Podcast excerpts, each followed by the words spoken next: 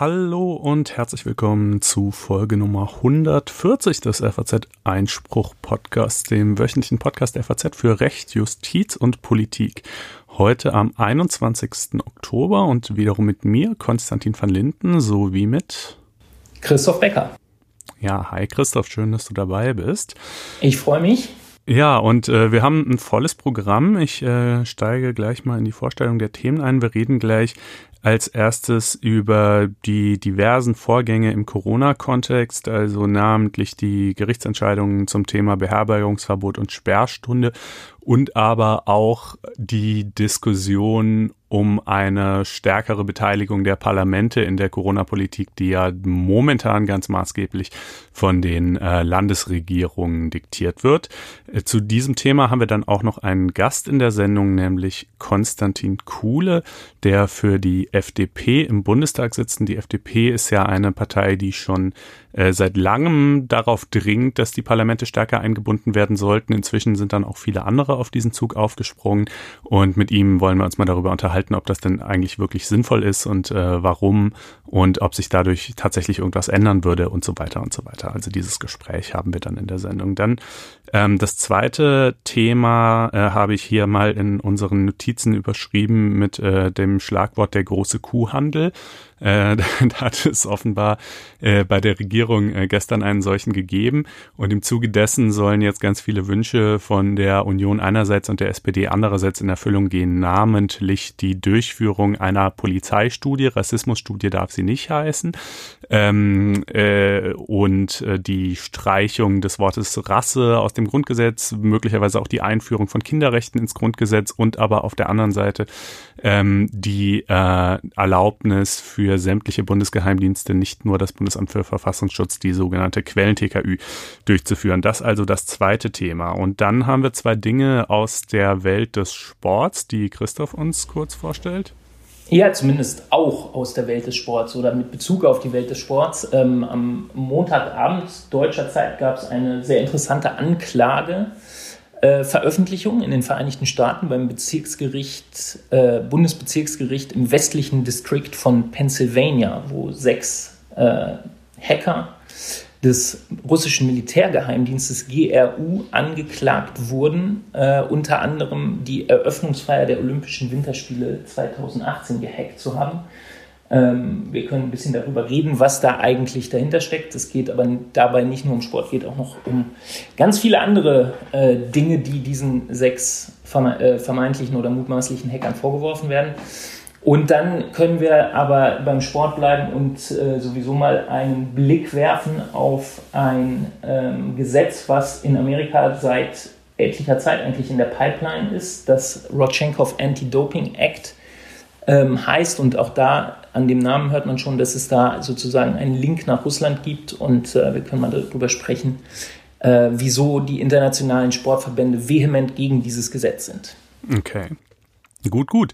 Und dann äh, haben wir noch kurz ein examensrelevantes Urteil für all die Hörer, die vielleicht bald in die Prüfung gehen.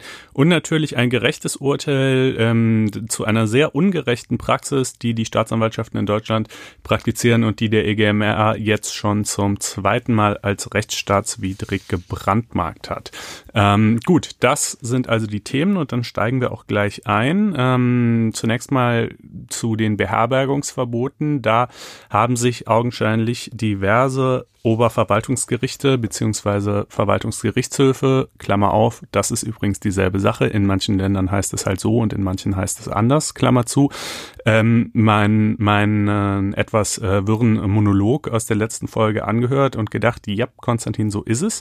Äh, in der Tat ähm, äh, scheint uns auch uns äh, dieses äh, Instrument nicht so besonders geglückt zu sein und namentlich der VGH Baden-Württemberg, das OVG Niedersachsen, das OVG Berlin-Brandenburg und jetzt auch noch das OVG Mecklenburg-Vorpommern haben die Ver Beherbergungsverbote in den jeweiligen Ländern aufgehoben mit Begründungen, die im Teil ein bisschen differieren, aber doch, ich sag mal, die Überschneidungen sind deutlich größer als die Unterschiede.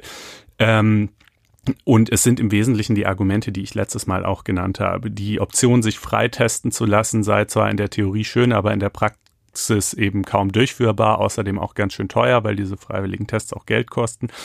Ähm, die besondere, es sei nicht erkenntlich, dass gerade das Absteigen in einem Hotel besonders gefährlich sei. Äh, es sei nicht da, äh, die nach den Zahlen des RKI würden sich eher andere Dinge ähm, äh, als, als Infektionsherde darstellen und nicht so sehr das Reisen. Es könne zu Ausweichbewegungen führen, der Gestalt, dass Leute dann vielleicht anstelle eines längeren Urlaubs mehrere Tagestrips in verschiedene Regionen unternehmen, was unterm Strich sogar schlechter wäre. Ähm, es sei inkonsequent, wieso Tagesbesuche und ähm, äh, Beherbergungen im privaten Kontext weiterhin erlaubt sein sollen und so weiter und so weiter. Also ähm, äh, das waren so die, äh, natürlich dann eben im, in einigen Fällen hatten äh, Betreiber von Hotels oder Ferienhäusern äh, geklagt. Insoweit wurde dann eine Verletzung der Berufsfreiheit anerkannt. Äh, in anderen Fällen hatten Urlauber oder potenzielle Urlauber geklagt. Für die wurde eine Verletzung der Freizügigkeit anerkannt, die eben nicht nur das Recht umfasst, irgendwo hinzugehen, sondern auch äh, dann dort ein, eine Möglichkeit zu haben, da irgendwie auch zu bleiben und die Nacht zu verbringen.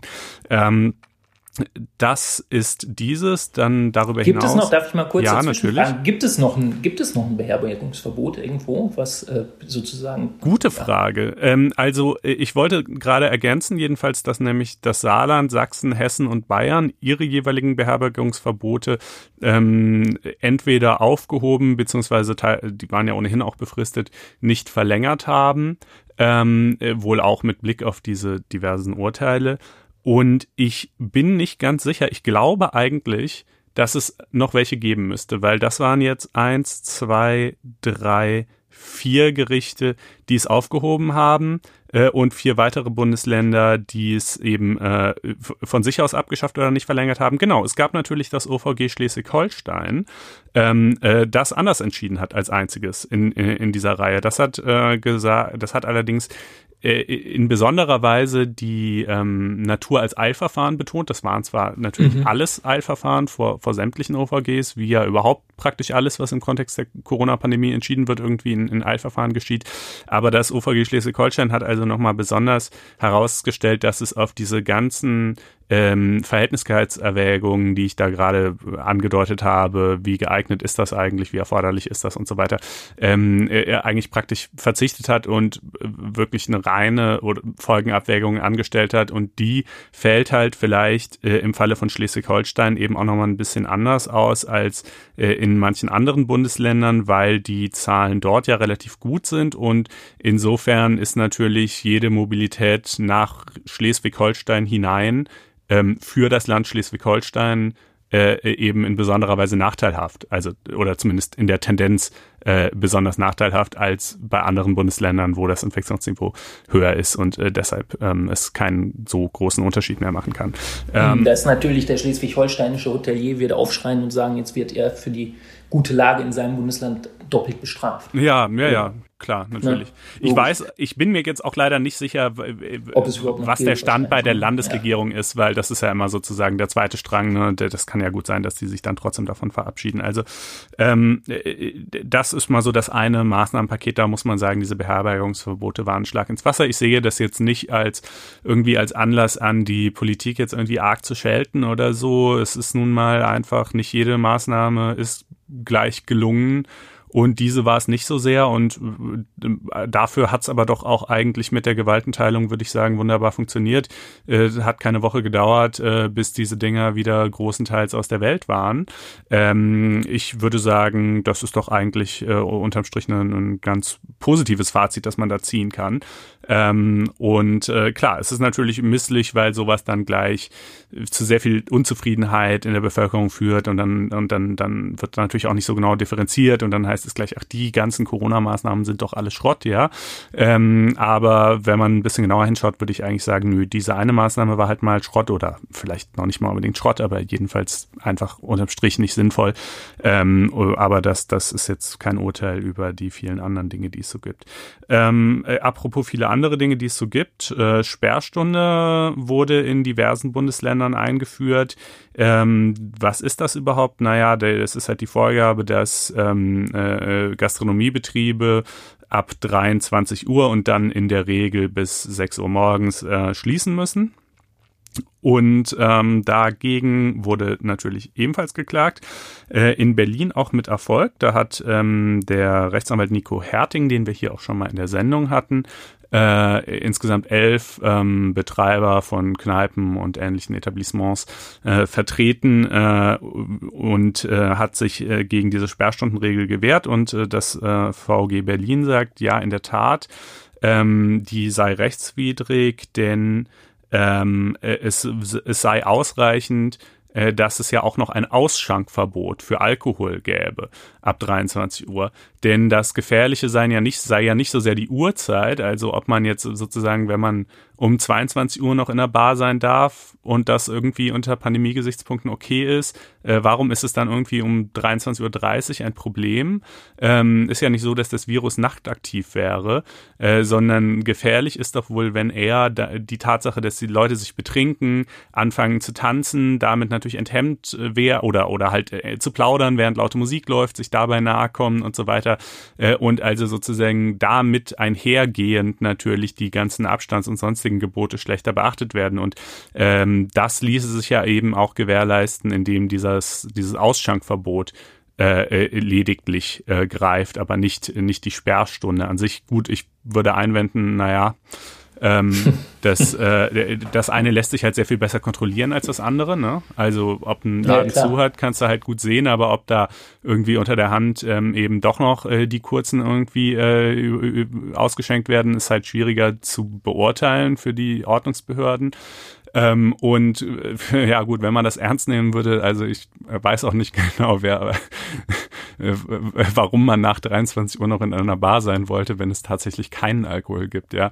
Ähm, äh, also das, äh, äh, aber gut, so ist das jedenfalls. Und äh, es muss nicht immer Alkohol sein, aber ähm, naja, also ich meine, das über, übersteigt natürlich irgendwo wahrscheinlich auch die Kapazitäten der Ordnungsämter, oder? Durch jede Kneipe zu gehen um 22.58 Uhr und den Wirt dabei zu beobachten, ob jetzt das Bier Fass irgendwie abge, abgekoppelt wird vom ja, Verfahren. Ja, ich das, war, äh, man müsste auch mal fragen, das weiß ich, ähm, oder den Verordnungstext so genau lesen, das habe ich jetzt nicht getan, äh, äh, um zu sehen, ob das eigentlich eine zulässige Umgehung wäre, irgendwie halt um, um 22.45 Uhr noch äh, äh, einfach ordentlich äh, zu bestellen, weißt du, kannst, kannst ja auch sagen, ja, wir nehmen jetzt noch drei Flaschen Wein und äh, die stellen wir mal dahin und äh, dann sind die ja vor vor äh, 23 Uhr ausgeschenkt und äh, dann gib ihm. Ne? Also äh, I don't know. Jedenfalls in Berlin, anders als in vielen anderen Bundesländern, ähm, äh, gibt es kein Normenkontrollverfahren, nennt sich das, glaube ich, auch in, mit Blick auf Verordnungen. Das heißt, diese Entscheidung gilt tatsächlich unmittelbar nur für die elf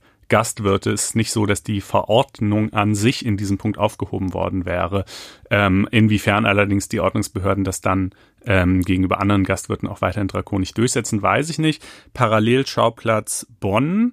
Ähm, äh, da gibt es, also in, in NRW mit anderen Worten, gibt es ein solches Normenkontrollverfahren und äh, weil man aber die Stadt nicht riskieren wollte, dass vielleicht ähm, die Sperrstunde äh, für NRW auch gekippt wird, hat sie dann einfach zwei klagenden Gastwirten zugesagt, okay, wisst ihr was, für euch setzen wir es nicht durch, ja, also wenn ihr eure Klage zurücknehmt. Ähm, und äh, so ist es geschehen, ja, also zwei Kneipen in, in NRW dürfen jetzt länger aufhaben. Ähm, äh, und das wurde ihnen einfach so zugesagt, äh, weil man halt nicht riskieren wollte, dass es sonst am Ende irgendwie ganz in die Hose geht. Ähm, das äh, sind so, äh, das sind so die wesentlichen Dinge. Ähm, in einem Kreis in Berchtesgaden, Bayern, äh, gibt jetzt auch tatsächlich wieder Ausgangsbeschränkungen. Da sind die Zahlen halt besonders drastisch. Ähm, aber gut, das lassen wir jetzt, würde ich sagen, einfach mal so stehen. Spannend finde ich ja, dass diese ganzen ähm, äh, Maßnahmen äh, insbesondere um das Beherbergungsverbot herum eben für viel Kritik gesorgt haben, ja auch, wie wir ja gesehen haben, auf den Gerichten durchaus ähm, als, als rechtswidrig äh, eingestuft wurden. Und es jetzt auf einmal so ein bisschen die Stimmung kippt im Parlament ähm, und die ganzen Parlamentarier sagen, naja, okay, die, die Krise mag die Stunde der Exekutive sein, aber das ist ja inzwischen eine ganz schön lange Stunde, ja. Also ähm, äh, nämlich eine Stunde von irgendwie sieben Monaten. Und so langsam äh, wollen wir hier mal wieder das Zepter schwingen. Äh, denn eigentlich sind wir ja die gewählten Volksvertreter Und, ähm, äh, und das geht doch nicht an, dass fast alles, was momentan in Sachen ähm, Corona-Pandemiebekämpfung so passiert, äh, gar nicht von den Parlamenten irgendwie entschieden wird, äh, sondern im Verordnungswege durch die Landesregierungen. Ähm, was halt wenn ich richtig verstehe, um das noch äh, sozusagen zu ergänzen hier an der Stelle, ist ja, dass diese Stunde, ähm, um das Bild aufzugreifen, äh, insbesondere vom Gesundheitsminister, Bundesgesundheitsminister ja durchaus auch verlängert werden soll.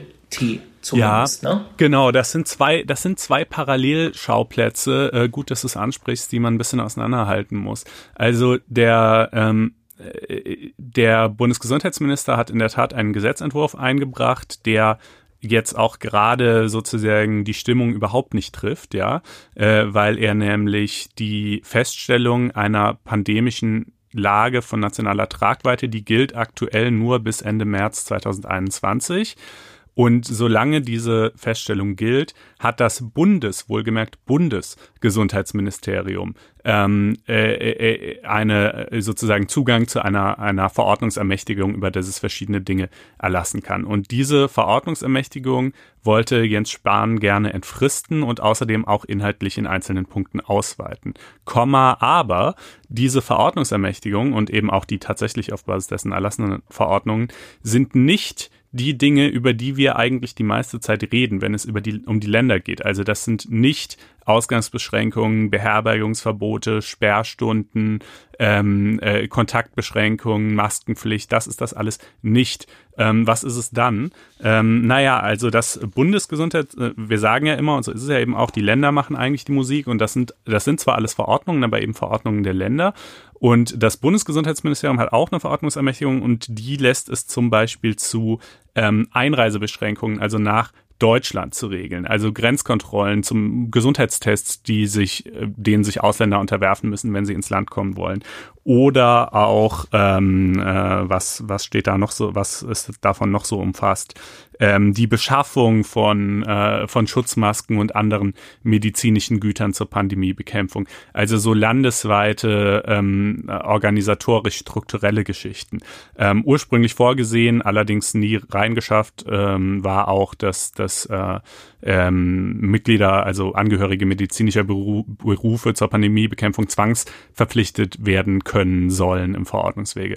Also das ist sozusagen die Verordnungsermächtigung des Bundesministeriums und die wollte Jens Spahn entfristen lassen und ähm, zugleich ausweiten und das wird jetzt, scheint, sage ich mal, in der derzeitigen politischen Lage eher schwierig zu sein, weil jetzt ähm, äh, auf einmal alle sich darauf besinnen, dass doch die Parlamente mal wieder mehr regeln müssten. Und insofern natürlich das äh, ne, eine Verordnung äh, habe ich ja hier schon verschiedentlich äh, so äh, als als meinen persönlichen Merksatz präsentiert, sieht aus wie ein Gesetz, ist aber keins, ja, äh, enthält halt auch so ähm, Paragraph 1, 2, 3, aber wird halt nie von einem Parlament abgesegnet, sondern einfach von der Regierung erlassen.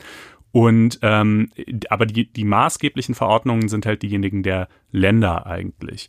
Und ähm, es gibt jetzt, also es gibt zum einen von, von der, ähm, aus der Opposition heraus, da sind inzwischen eigentlich alle Parteien äh, der Meinung, dass die Parlamente wieder mehr selber bestimmen müssten. Ähm, und äh, aus der SPD und etwas verhaltener aus der CDU hört man inzwischen auch solche Töne. Äh, wir unterhalten uns ja, oder ich unterhalte mich ja gleich auch noch mit ähm, Konstantin Kuhle, wie schon eingangs angekündigt, über dieses Thema, weil die FDP da, wie gesagt, schon äh, meines, meiner Erinnerung nach so mit als erste eigentlich ähm, äh, diese, dieses Argument vorgetragen hat. Ähm, äh, aber jedenfalls hat jetzt auch äh, der Bundestagspräsident äh, Schäuble ähm, Vorstoß in diese Richtung gemacht. Er hat verwiesen auf einen Entwurf des wissenschaftlichen Dienstes wiederum des Bundestages, ähm, wo so verschiedene ähm, ja, der halt quasi sich mal angeschaut hat, ist das eigentlich okay, wie wir das momentan machen und wie könnte man irgendwie die Parlamente stärker einbinden. Und ähm, der sagt halt, also, äh, dass die diversen Corona-Beschränkungen im Verordnungswege erfolgen, sei prinzipiell schon okay. Ähm, denn das sind ja nun mal Dinge, äh, in, bei denen die Reaktion jeweils schnell erfolgen muss. Also die, die, äh, die Infektionszahlen steigen irgendwo, dann kann man halt nicht ein langwieriges parlamentarisches Verfahren durchlaufen mit erster, zweiter und dritter Lesung und am besten nochmal Bundesratsbeteiligung, ja. Ähm, Klammer auf, dieses parlamentarische Verfahren kann man zwar auch beschleunigen, aber eben doch nur in gewissen Grenzen, Klammer zu, ja, sondern dann muss es halt fix gehen und das ist in der Tat eigentlich der Zuständigkeitsbereich der Exekutive, ähm, sozusagen in, in Krisensituationen äh, schnelle Maßnahmen zu treffen. Und die Krise dauert nun mal jetzt zwar in der Tat schon ganz schön lange, aber es ist ja eben trotzdem weiterhin eine Krise, also was will man machen?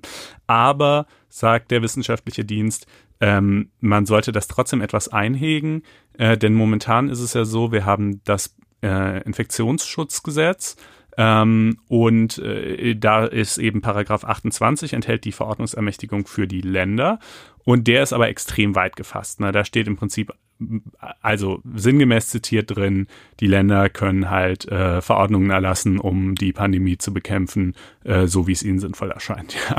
Ja. Ähm, mhm. äh, äh, das ist halt sehr weit. Ähm, äh, und äh, das ist ja, und die Idee bei Verordnungsermächtigungen ist ja, man hat eine, eine Ermächtigung, die gibt den Rahmen vor und der wird dann ausgefüllt. Aber ich könnte jetzt keine Verordnungsermächtigung schreiben, wo drin steht, die Landesregierung oder auch die Bundesregierung darf Verordnungen erlassen, um sicherzustellen, dass Deutschland ein Land ist, in dem dem wir gut und gerne leben. Ja, das wäre zum Beispiel eindeutig zu weit. Ähm, äh, und die Frage ist halt, ist das hier nicht auch schon zu weit oder müsste man das nicht, und das sagt eben der, schlägt der wissenschaftliche Dienst eben vor, so in Fallgruppen eingrenzen? Zum Beispiel eine eigene Ermächtigung für ähm, äh, den Erlass von Ausgangsbeschränkungen oder eine eigene für das Verhängen von Maskenpflicht in bestimmten Bereichen, die dann eben auch an konkretere Bedingungen jeweils geknüpft sind. Ähm, und äh, das würde natürlich gleichzeitig auch dafür sorgen, dass das Ganze ein bisschen weniger ein Flickenteppich wird, denn die innerhalb dieser dann konkreter und enger gefassten Verordnungsermächtigungen könnten die Landesregierungen zwar immer noch frei entscheiden, aber dadurch, dass das halt sozusagen in so verschiedene Maßnahmenkategorien unterteilt ist und die jeweils an eigene äh, in, im Gesetz äh, festgeschriebene Bedingungen geknüpft sind, wäre halt der Spielraum nicht mehr ganz so groß und dadurch wären auch die lokalen Unterschiede nicht mehr ganz so groß. Ähm, also im Prinzip würde, ein, würde, würde der Bundesgesetzgeber, der Bundestag, äh, Leitplanken setzen, innerhalb derer sich die Landesregierungen mit ihren Verordnungen dann bewegen müssten. Genau, so ist es. Ja. Ne? Also das ist ja, das macht er ja im, im, im, Moment sozusagen auch nur, dass diese Leitplanke halt extrem weit ist. Genau. Äh, und Achtspurige Autobahn in jeder Richtung. Ja, genau, so, so, so kann man sagen. ähm, äh, und äh, also das ist der Vorschlag des wissenschaftlichen Dienstes in Hinblick eben auf die Verordnungsermächtigungen der Länder und in Hinblick auf ähm, die äh, Verordnungsermächtigung des Bundesgesundheitsministeriums, die ich gerade ansprach.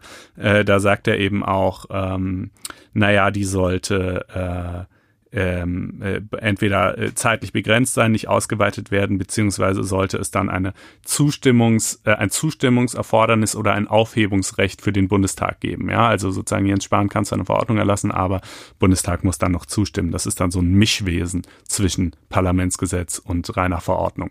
Ähm, das sind so die, ähm, die Vorschläge eben des wissenschaftlichen Dienstes. Man muss mal gucken, was daraus jetzt genau erwächst. Ähm, wie gesagt, mit äh, ich, ich persönlich bin eigentlich ein bisschen skeptisch, äh, was äh, äh die Sinnhaftigkeit all dessen angeht. Ich glaube eigentlich, ist es bei der Exekutive so insgesamt gar nicht so schlecht aufgehoben, aber darüber äh, werde ich dann gleich noch mit Herrn Kuhle diskutieren. So, dann freue ich mich jetzt, Konstantin Kuhle vorstellen zu können. Er ist Mitglied im Deutschen Bundestag seit 2017 und dort innenpolitischer Sprecher der FDP-Fraktion, außerdem Generalsekretär der FDP in Niedersachsen und Rechtsanwalt.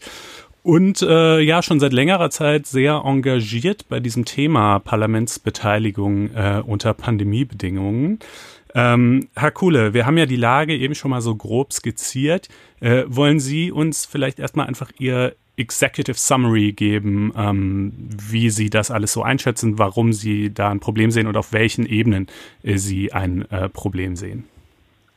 Sehr gerne. Es ist ja so, dass wir im März 2020 sehr schnell und sehr pragmatisch reagieren mussten. Und das gilt genauso für den Deutschen Bundestag, wie es für die Bundesregierung äh, gilt. Und es hat in seltener Eintracht von regierungstragenden Fraktionen und Oppositionsfraktionen sehr schnelle Beschlüsse gegeben im März. Wir haben das Infektionsschutzgesetz geändert, haben die gesetzliche Grundlage für die Corona-Verordnung der Länder erweitert. Wir haben die sogenannte epidemische Lage von nationaler Tragweite eingeführt und dann auch gleich beschlossen. Und wir haben äh, beispielsweise auch mit Blick auf die Frage der Staatsverschuldung ähm, die Ausnahmeregel der Schuldenbremse betätigt. All das ist sehr, sehr schnell gemacht worden, in dem Vertrauen darauf, dass die Exekutive von diesen Befugnissen verantwortungsbewusst Gebrauch macht. Das hat sie auch weitgehend getan. Es gibt einige Ausnahmen, Stichwort Beherbergungsverbot, Sperrstunde, wo Gerichte dann am Ende ähm, reingegrätscht sind. Aber im Wesentlichen ist dort verantwortungsbewusst gehandelt worden. Und wir haben das in dem Vertrauen getan, dass die Beteiligung der Parlamente über die Bekämpfung der Pandemie hinweg zunimmt. Jetzt haben wir Oktober, über ein halbes Jahr äh, später. Und man muss konstatieren, die Beteiligung der Parlamente soll sogar weitgehend ausgehebelt werden in den nächsten Monaten. Sollen die Sonderbefugnisse, die der Bundesregierung eingeräumt worden sind, äh, verstetigt werden. Es finden weiterhin Telefonkonferenzen statt der Ministerpräsidenten, in denen weitreichende ähm, Einschränkungen des öffentlichen Lebens vorbesprochen werden und dann von den Ländern erlassen werden. Und die Qualität der Rechtsetzung, sie nimmt nicht zu, sondern sie nimmt ab. Die Bürgerinnen und Bürger verstehen vieles nicht. Gerichte müssen das korrigieren. Und deswegen ist jetzt die Zeit, an unterschiedlichen Stellen auf eine Parlamentarisierung der ähm, Corona-Verordnung und der Corona-Regeln zu setzen. Ja, in der Tat äh, dauert die Krise natürlich schon eine ganze Weile und man kann sich fragen, wie lange das ein tragbarer Zustand ist, dass die Exekutive so viel alleine entscheidet. Andererseits ist es ja nun mal auch weiterhin und jetzt sogar wieder verstärkt, mehr als im Sommer so, äh, dass sich die pandemische Lage sehr schnell und sehr dynamisch entwickelt. Und das ist ja immer das maßgebliche Argument dafür, dass man eben im Verordnungswege handeln muss und nicht auf Parlamentsgesetze warten kann, weil es halt so schneller geht. Und wenn jetzt also irgendwo die Zahlen explodieren und binnen weniger Tage eine neue Regel geschaffen werden muss, dann ist es doch heute genauso unpraktikabel, wie es das im März auch war, ähm, da ein Parlamentsgesetz äh, zu, zu zimmern, äh, oder nicht? Also im März hat es eine Woche gedauert, um die Änderung des Infektionsschutzgesetzes auf den Weg zu bringen. Und äh, das Parlament hat gezeigt, dass es auch schnell äh, die Regeln verändern kann. Ich glaube, dass das jetzt über den Sommer ohne weiteres auch in anderen Bereichen möglich gewesen wäre. Und es ist ja auch geplant, dass das Parlament im Oktober, im November, im Dezember weiter tagt. Also auch das Parlament ist zu schneller Gesetzgebung in der Lage. Und es gibt handfeste Vorteile des parlamentarischen Verfahrens. Die Begründung ist tiefer. Die Diskussion in den Fraktionen findet statt. Die Einbeziehung von Sachverständigen ist äh, möglich, von Anhörungen ist möglich. All das, was wir bei anderen Gesetzen immer wieder äh, machen, die in ihrer, ähm, in ihrer Reichweite und in ihrer Dauer äh, gar nicht vergleichbar sind mit den derzeitigen Corona-Maßnahmen.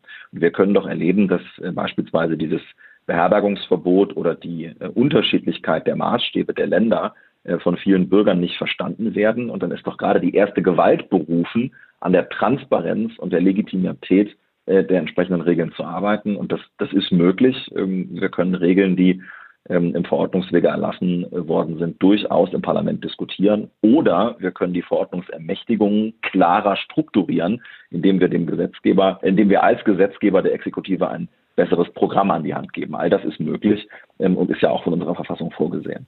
Äh, ja, Sie sprechen da eine Dynamik an, die ich auch beobachtet habe. Jetzt das Beherbergungsverbot mit Abstrichen vielleicht auch die Sperrstunde äh, hat sich eher nicht so als Glücksgriff des Gesetzgebers äh, bzw. Verordnungsgebers vielmehr erwiesen und damit steigt die Unzufriedenheit und der Eindruck, dass das dort alles etwas unzulänglich vielleicht gehandhabt werde und das kann man natürlich durchaus als, sage ich mal, Vehikel benutzen, um eine stärkere parlamentarische Beteiligung zu fordern. Aber eigentlich sind das doch zwei verschiedene Baustellen, oder nicht? Also, äh, dass mal, ne, dass man mal mit einer Maßnahme daneben greift, äh, das kann ja prinzipiell jedem passieren, unabhängig davon, auf welchem Wege diese Maßnahme jetzt verabschiedet worden ist.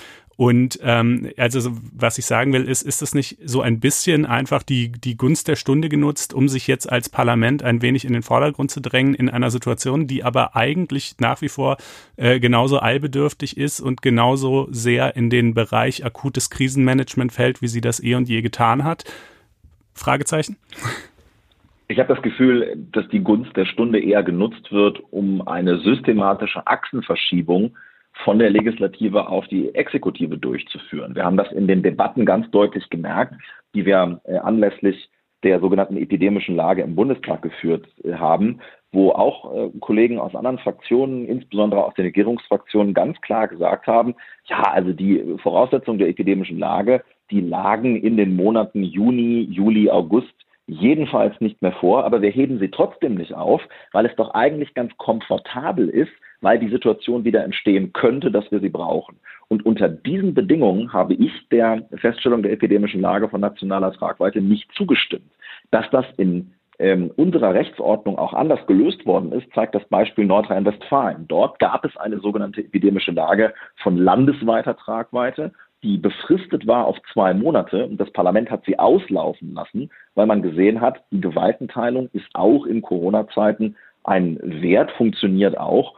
Ähm, und deswegen sehe ich umgekehrt eher ähm, eine sehr übergriffige Exekutive, die sich jetzt schleichend immer mehr Rechte sichert, die ja eigentlich gar nicht ähm, äh, zustehen. Sie haben natürlich recht, dass Einzelfallentscheidungen und einzelne Maßnahmen immer im Wege des, äh, im Verordnungswege äh, getroffen werden. Aber wenn man sich den äh, Artikel 80 Grundgesetz nochmal anschaut und sich vergegenwärtigt, dass Inhalt, Zweck äh, und Ausmaß des Regelungsgehalts der Verordnungen vom Gesetzgeber, und zwar vom parlamentarischen Gesetzgeber zu bestimmen sind, dann können wir am Beispiel Beherbergungsverbot sehen, dass wir beim Zweck überhaupt keine Übereinstimmung haben, warum der Verordnungsgeber das gemacht hat. Einerseits wird den Leuten gesagt, ihr sollt bitte alle in Deutschland Urlaub machen, auch im Herbst.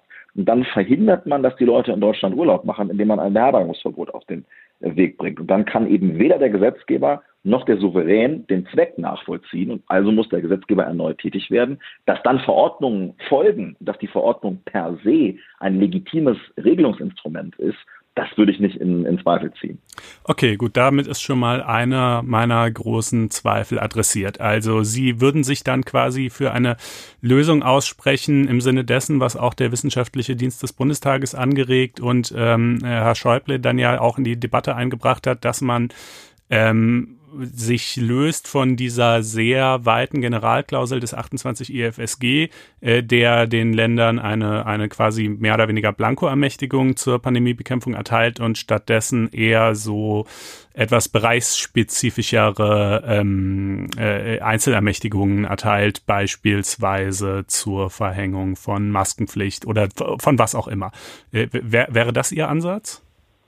Ganz genau. Wir könnten über verschiedene Bereiche äh, des Lebens sprechen. Also auf der einen Seite Abstandsregeln, Hygienemaßnahmen, vielleicht auch besonders ähm, gefährdete Einrichtungen wie Krankenhäuser, Pflegeeinrichtungen nochmal besonders in den Vordergrund stellen, ähm, um hier äh, die Probleme zu adressieren, die wir in den letzten Monaten ja auch gesehen haben in der Pandemiebekämpfung.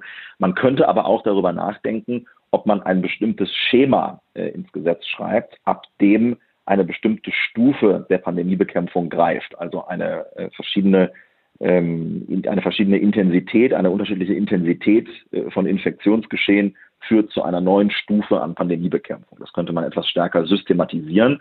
Dann hätte man weiterhin die Möglichkeit, dass die Länder ähm, Maßnahmen regional differenziert ergreifen, aber der Maßstab wäre derselbe und wir hätten nicht ein solches Hin und Her ähm, äh, zwischen den Ministerpräsidenten.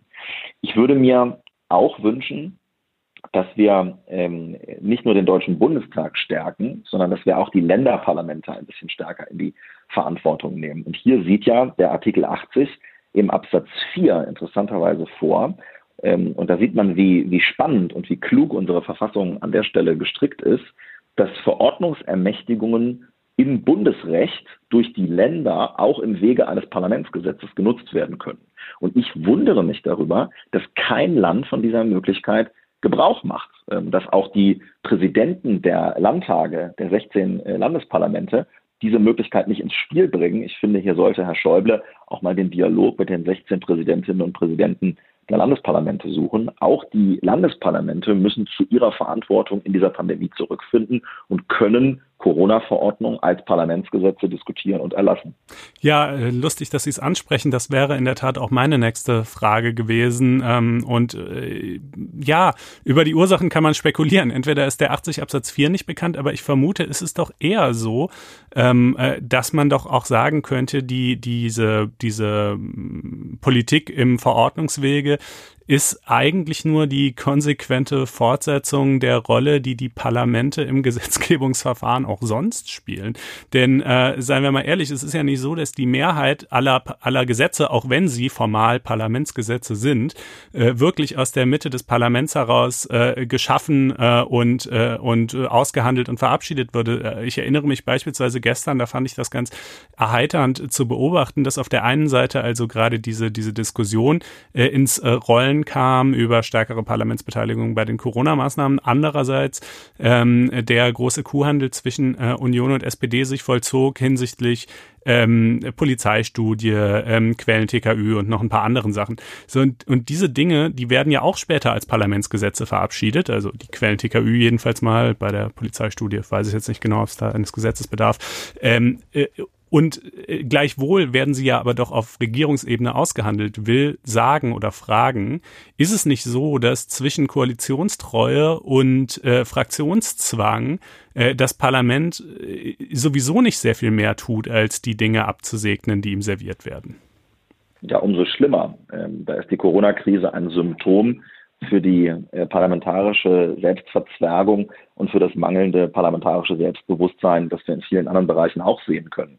Ich glaube, man darf dem auch nicht mit Naivität äh, begegnen. Das Leitbild unseres Grundgesetzes und auch die Staatspraxis der Bundesrepublik äh, setzen ja ganz bewusst auf eine Verschränkung der Exekutive mit der Legislative. Das führt im Einzelfall zu den von Ihnen beschriebenen Phänomenen, ähm, dass beispielsweise ein Gesetzentwurf in einem Ministerium ausgearbeitet wird und dann schreibt man da Formulierungshilfe drüber, schickt das an die regierungstragende Fraktion und bringt es als äh, Gesetzentwurf der Regierungsfraktion ein. Warum macht man das? Weil die Kompetenz in den Häusern größer ist aufgrund der Manpower, aufgrund der Expertise als in der Fraktionsverwaltung. Das gilt für, für alle Fraktionen und für die, für die, äh, für auch für alle Ministerien.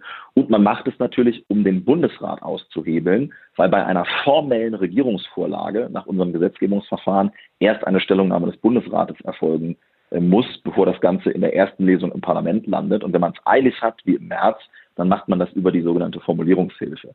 Also wir haben ähm, Mechanismen, die heute schon eine sehr starke Verschränkung von Exekutive und Legislative vorsehen. Wir haben heute schon ein sehr starkes äh, auch Einwirken der äh, Staatsleitung auf die ähm, äh, auf die auf die Legislative. Das ist so und äh, wie gesagt, man sollte dem auch nicht mit, mit Naivität gegenübertreten. Ich glaube aber, dass angesichts ähm, anderer Verfassungsgüter wie ähm, der, der, der Wesentlichkeit von, von Entscheidungen im Bereich der Grundrechtseinschränkungen, gerade in einer solchen Krise, dann auch umgekehrt die Stunde mal kommen muss, wo das Parlament ähm, sowas zeigt wie Selbstbewusstsein und äh, auch mal der Exekutive Grenzen aufzeigt. Und wir haben das ja relativ früh gesehen, indem beispielsweise die Fraktionschefs von Union und SPD Herr Mützenich und Herr Brinkhaus äh, Gastbeiträge geschrieben haben. Im Spiegel war das, glaube ich, und gesagt haben, so, jetzt holt sich das Parlament bestimmte Rechte zurück. Das ist jetzt drei Monate her und passiert ist nichts. Jetzt soll das Gegenteil passieren und Verordnungsermächtigungen sollen sogar noch verstetigt werden. Also ich würde sagen, die Legislative muss in Deutschland schon sehr viel mitmachen, aber irgendwo ist eine Grenze erreicht. Ähm, und wenn ähm, man als Parlamentarier permanent im Land unterwegs ist und ähm, Corona-Verordnungen verteidigen soll und als Vorbild fungieren soll, ähm, von denen man aus der Zeitung erfährt und die dann eine Woche drauf später von Gerichten kassiert werden, dann macht das auch irgendwie keinen Sinn mehr in einer parlamentarischen Demokratie.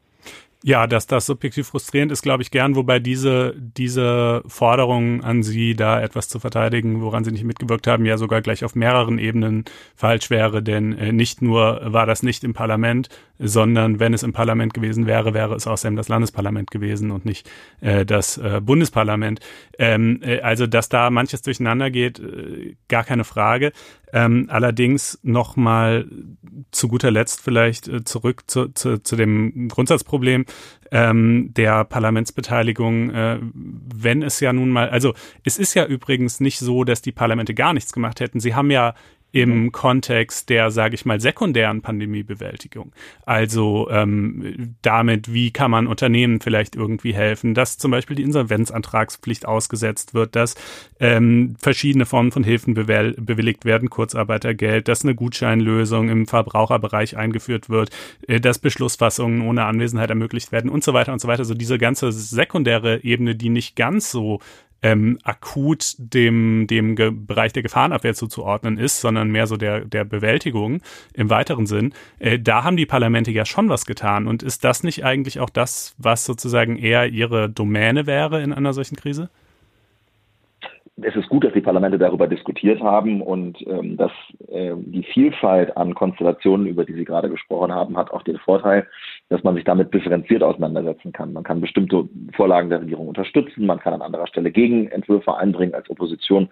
Und das kann man auch tun. Wenn man sich allerdings mit ähm, den ähm, sekundär, äh, der sekundären Pandemiebekämpfung, wie Sie es genannt haben, ähm, äh, beschäftigt, dann kommt man sehr schnell dahinter, dass insbesondere ähm, bei der Frage der Hemmung wirtschaftlichen Wachstums, bei der Frage der Einschränkungen für Gastronomie, Tourismus, Veranstaltungsbranche und so weiter, das natürlich direkt mit der primären Pandemiebekämpfung zusammenhängt. Also mit den äh, Hygieneregeln, mit den Abstandsregeln, mit Sperrstunden und so weiter. Und ähm, deswegen greift das ineinander und die Parlamente müssen auch auf der Frage der, auf der Ebene der primären Pandemiebekämpfung ähm, etwas zu sagen haben. Ich kann das nur sagen für den Bereich der, der Innenpolitik, wenn eine, ein, eine terroristische äh, Lage in Deutschland entsteht, dann ist eine Sondersitzung des Innenausschusses in der Woche darauf eigentlich der Normalfall.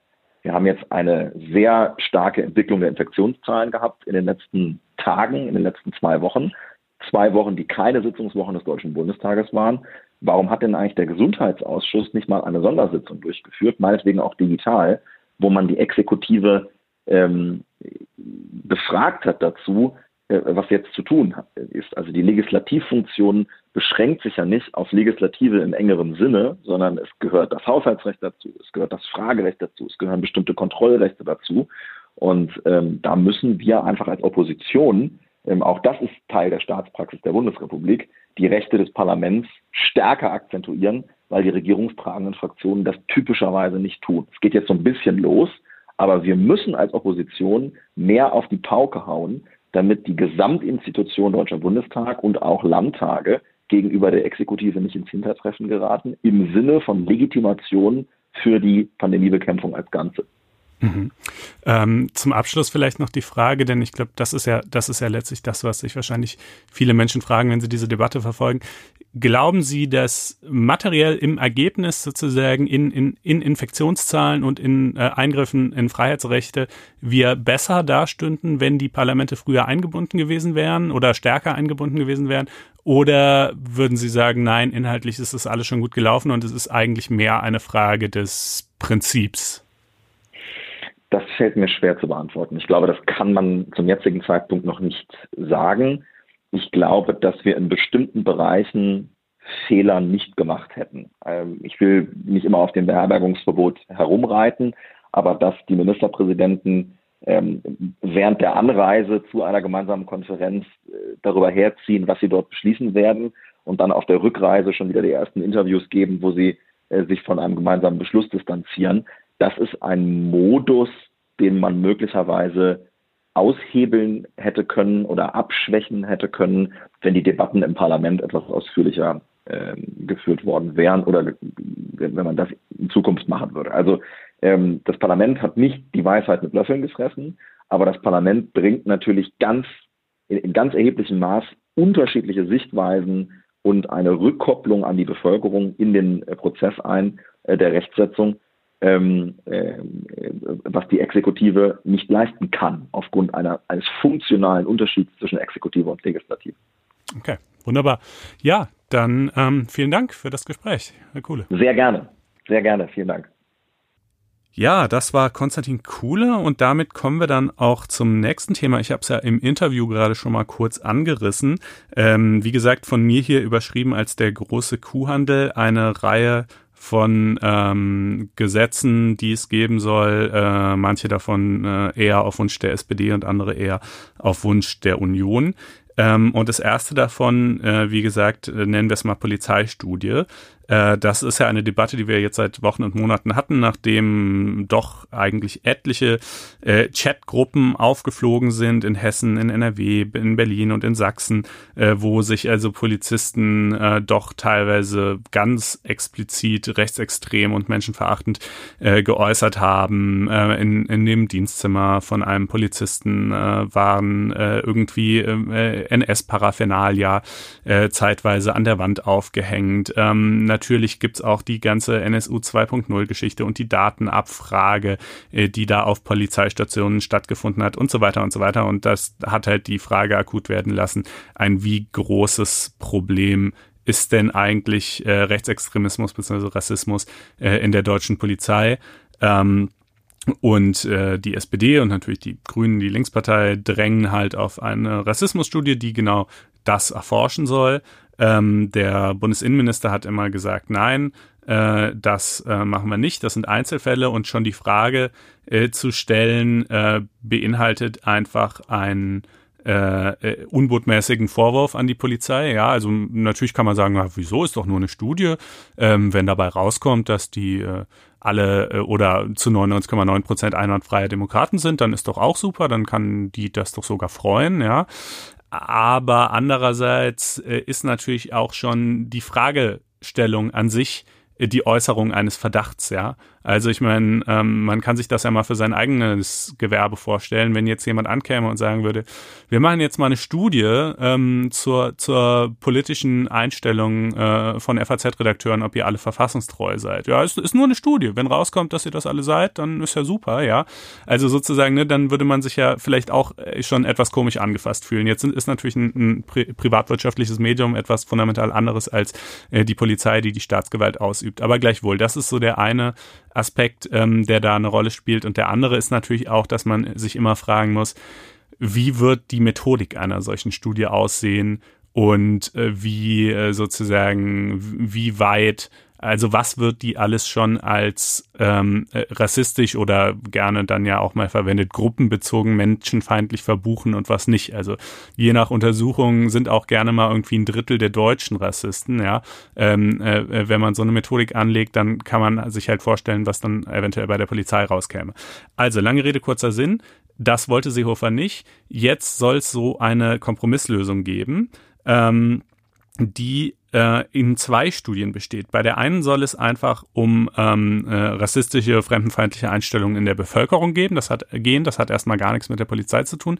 Und die andere soll dann schon spezifisch für die Polizei sein, aber äh, keine reine Rassismusstudie, also nicht nur die Frage, inwiefern seid ihr denn eigentlich alle rechts, liebe Polizisten, sondern äh, sich generell mit dem Polizeialltag und auch mit den Diskriminierungen, die man als Polizeibeamter erlebt, beschäftigen.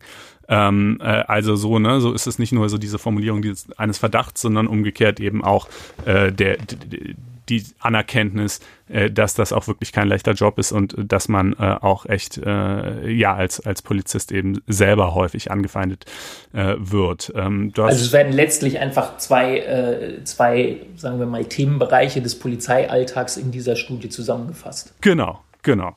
Ähm, zumal, das, das kommt mir auch ganz sinnvoll vor, zum einen aus diesen sozusagen, aus dieser äh, Wahrnehmungsebene heraus, die ich gerade angedeutet habe, zum anderen aber auch, weil sich beides ja natürlich auch ein Stück weit bedingen kann, sage ich mal. Ne? Also ähm, wenn man als Polizist äh, viel angefeindet wird und wenn man vielleicht einen Einsatzbereich hat, äh, in dem man arbeitet, in dem man überwiegend mit ausländischen Straftätern zu tun hat, weil das halt in dem Viertel oder so, wo man eingesetzt ist, halt einfach die Situation ist äh, und man dann vielleicht von denen auch noch regelmäßig beleidigt wird oder ähnliches, dass das dann wiederum ähm, fremdenfeindliche Einstellungen hervorrufen oder bestärken könnte auf Seiten der Polizei, ist ja psychologisch überaus naheliegend.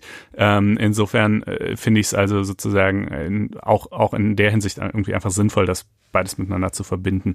Ähm, das soll also kommen ähm, äh, und dann äh, im Gegenzug, das ist äh, quasi der andere Teil äh, des Kuhhandels, bekommt, äh, soll die Quellen-TKÜ ähm, zukünftig allen äh, Nachrichtendiensten des Bundes erlaubt werden, also sprich dem äh, Bundesverfassungsschutz. Äh, das dazu hatte die SPD allerdings sowieso schon im Juni zugestimmt, das ist also eigentlich nichts Neues, aber auch dem militärischen Abschirmdienst und dem Bundesnachrichtendienst. Äh, was ist die Quellen-TKÜ überhaupt? Da geht es, das ist quasi so wie eine äh, äh Telefon abhören, für Messenger-Dienste, ja. Also, ähm, äh, dass man eben die Kommunikation, die zum Beispiel über WhatsApp oder ähnliches läuft, mitlesen kann. Problem, um das zu können, da diese Dienste ja in der Regel inzwischen eigentlich alle Ende zu Ende verschlüsselt sind, muss man halt einen Trojaner auf das Handy desjenigen aufspielen, dessen Kommunikation man halt gerne lesen will. Äh, einmal ist das natürlich technisch nicht trivial, das muss man erstmal hinkriegen. Ähm, zum Zweiten wenn man das dann hingekriegt hat und vollen Zugriff letzten Endes auf das Gerät hat, dann kann man natürlich zumindest in technischer Hinsicht auch nicht nur dessen Messenger-Nachrichten lesen, sondern auch alles andere noch anschauen, was auf seinem Handy liegt. Das wäre dann aber nicht die Quellen-TKÜ, sondern die sogenannte Online-Durchsuchung, die den Nachrichtendiensten nicht erlaubt sein soll. Ähm, das heißt, man muss quasi darauf vertrauen, dass sie weniger machen werden, als sie technisch machen könnten. könnten. Ähm, äh, aber gut, das ist jedenfalls mal so. Und ähm, der dritte Punkt natürlich, ein häufig vorgebrachter Kritikpunkt, um einen solchen Trojaner aufspielen zu können, muss man ja irgendeine bisher unbekannte, jedenfalls dem, dem Gerätehersteller, also äh, Apple oder Google, unbekannte Sicherheitslücke kennen wo nimmt man die überhaupt her? Ähm, das ist ja nun wirklich nicht so, als gäbe es davon so viele und als wären die so einfach jederzeit aus dem Hut zauberbar. Das heißt, die Kenntnis darüber muss man wahrscheinlich ankaufen bei irgendwelchen ähm, äh, dubiosen Gestalten. Und um diese Sicherheitslücke als Geheimdienst oder auch als Polizei, die dieses Instrument ja sowieso schon hat, ähm, äh, nutzen zu können und auch möglichst lange behalten zu können, tut man natürlich gut daran, sie nicht äh, dem Hersteller mitzuteilen, denn wenn doch, dann wird sie ja wahrscheinlich im nächsten äh, OS-Update rausgepatcht werden. Das wiederum bedeutet aber natürlich, dass diese Sicherheitslücke nicht nur auf den Handys einiger Beschuldigter existiert, sondern auch auf den Handys von ganz vielen anderen normalen Leuten, ähm, äh, die gar nicht überwacht werden sollen, jedenfalls nicht durch den Geheimdienst, aber die, für die halt sozusagen das Risiko dadurch wächst, dass sie gehackt werden könnten. Ja, also das sind so die immer gerne vorgebrachten Kritikpunkte an diesen Dingen. Ähm, aber gut, das ist jetzt auch kein wirklicher qualitativer Unterschied, weil wie gesagt, die Polizei darf es ja eh schon und äh, das Bundesamt für Verfassungsschutz war eigentlich auch schon geklärt, dass dies dürfen sollen und jetzt wird es halt noch auf den militärischen Abschirmdienst und den Bundesnachrichtendienst erweitert. Ähm, ja, das sind die zwei wesentlichen Elemente und dann gibt's noch zwei ähm, Punkte, die ich jetzt noch nicht komplett habe verifizieren können, aber der Spiegel meldet das so. Außerdem äh, soll Teil dieses Deals auch noch sein, dass der Begriff Rasse aus dem Grundgesetz gestrichen wird. Haben wir hier im Podcast mal gestreift. Artikel 3 verbietet Diskriminierungen unter anderem aufgrund der Rasse. Der Begriff soll natürlich nicht gestrichen werden, weil, weil das in Zukunft wieder okay sein soll, sondern im Gegenteil, äh, weil die Verwendung des Begriffs die Existenz menschlicher Rassen impliziere und die gäbe es ja gar nicht. Und ähm, deshalb soll das durch irgendeine andere Formulierung, auf die man sich noch wird einigen müssen, vielleicht rassistische Diskriminierung oder ähnliches ersetzt werden. Reden wir nochmal im Detail drüber, wenn das spruchreifer ist. Dito, Einführung von Kinderrechten im Grundgesetz, hatten wir auch schon im Podcast. Beides eher so Kategorie Symbolpolitik, sage ich mal. Ähm, auch da wenn es dann einen konkreten Entwurf gibt, äh, reden wir nochmal drüber, aber das sei, ist wohl zumindest laut Spiegel auch Teil dieses politischen Deals. Ähm, Habe ich das äh, letztere, meine ich, bin ich mir aber nicht sicher, ob ich da äh, richtig liege, meine ich in Erinnerung zu haben, auch als Teil des äh, Koalitionsvertrages, oder? Die Kinderrechte? Oder war das, das stimmt. liege ich da falsch gerade? Nee, ich meine auch, dass das so sei, aber das äh, Problem war immer, dass man sich nicht darauf hat einigen können, in welcher Form, ob das nur als Staats als Staatszielbestimmung äh, geschehen sollte oder als eigenständiges Grundrecht äh, und ob es einen rein deklaratorischen Charakter haben soll oder ob es Kindern wirklich materielle neue Rechtspositionen verschaffen soll, die ähm, bisher, äh, die sie bisher eben irgendwie noch nicht haben ähm, und äh, wie das Ganze dann jeweils zu formulieren sei. Und äh, weil man sich darauf nicht hat einigen können und das im Koalitionsvertrag halt nicht so konkret drin stand, ähm, äh, hing das bis heute. Und ähm, ja, wie gesagt, äh, was, was dann jetzt ganz genau die gefundene Formulierung ist, ähm, wird man sehen. Und in einer weiteren Folge diskutieren. Genau. Dann womöglich. So, aber jetzt. Äh, lieber Christoph. Habe ich jetzt, genug gelabert. Ähm. Jetzt kommt, kommt eine dunkle Erinnerung hoch bei mir äh, ans Jahr 2018. Äh, Eröffnungsfeier der Olympischen Winterspiele in Pyeongchang, Südkorea. Ähm, ich war da im Stadion, in, wo das eröffnet wurde. Ähm, ich meine, am 9. Februar bin mir jetzt gerade nicht ganz sicher, 2018, es war äh, richtig kalt. Und im Stadion ähm, hieß es dann, bei mir persönlich nicht, da hat es, meine ich, funktioniert, aber im Stadion teilweise Kollegen ähm, konnten sich nicht, äh, konnten nicht online gehen. Also die WLAN-Verbindung hat im Stadion nicht funktioniert.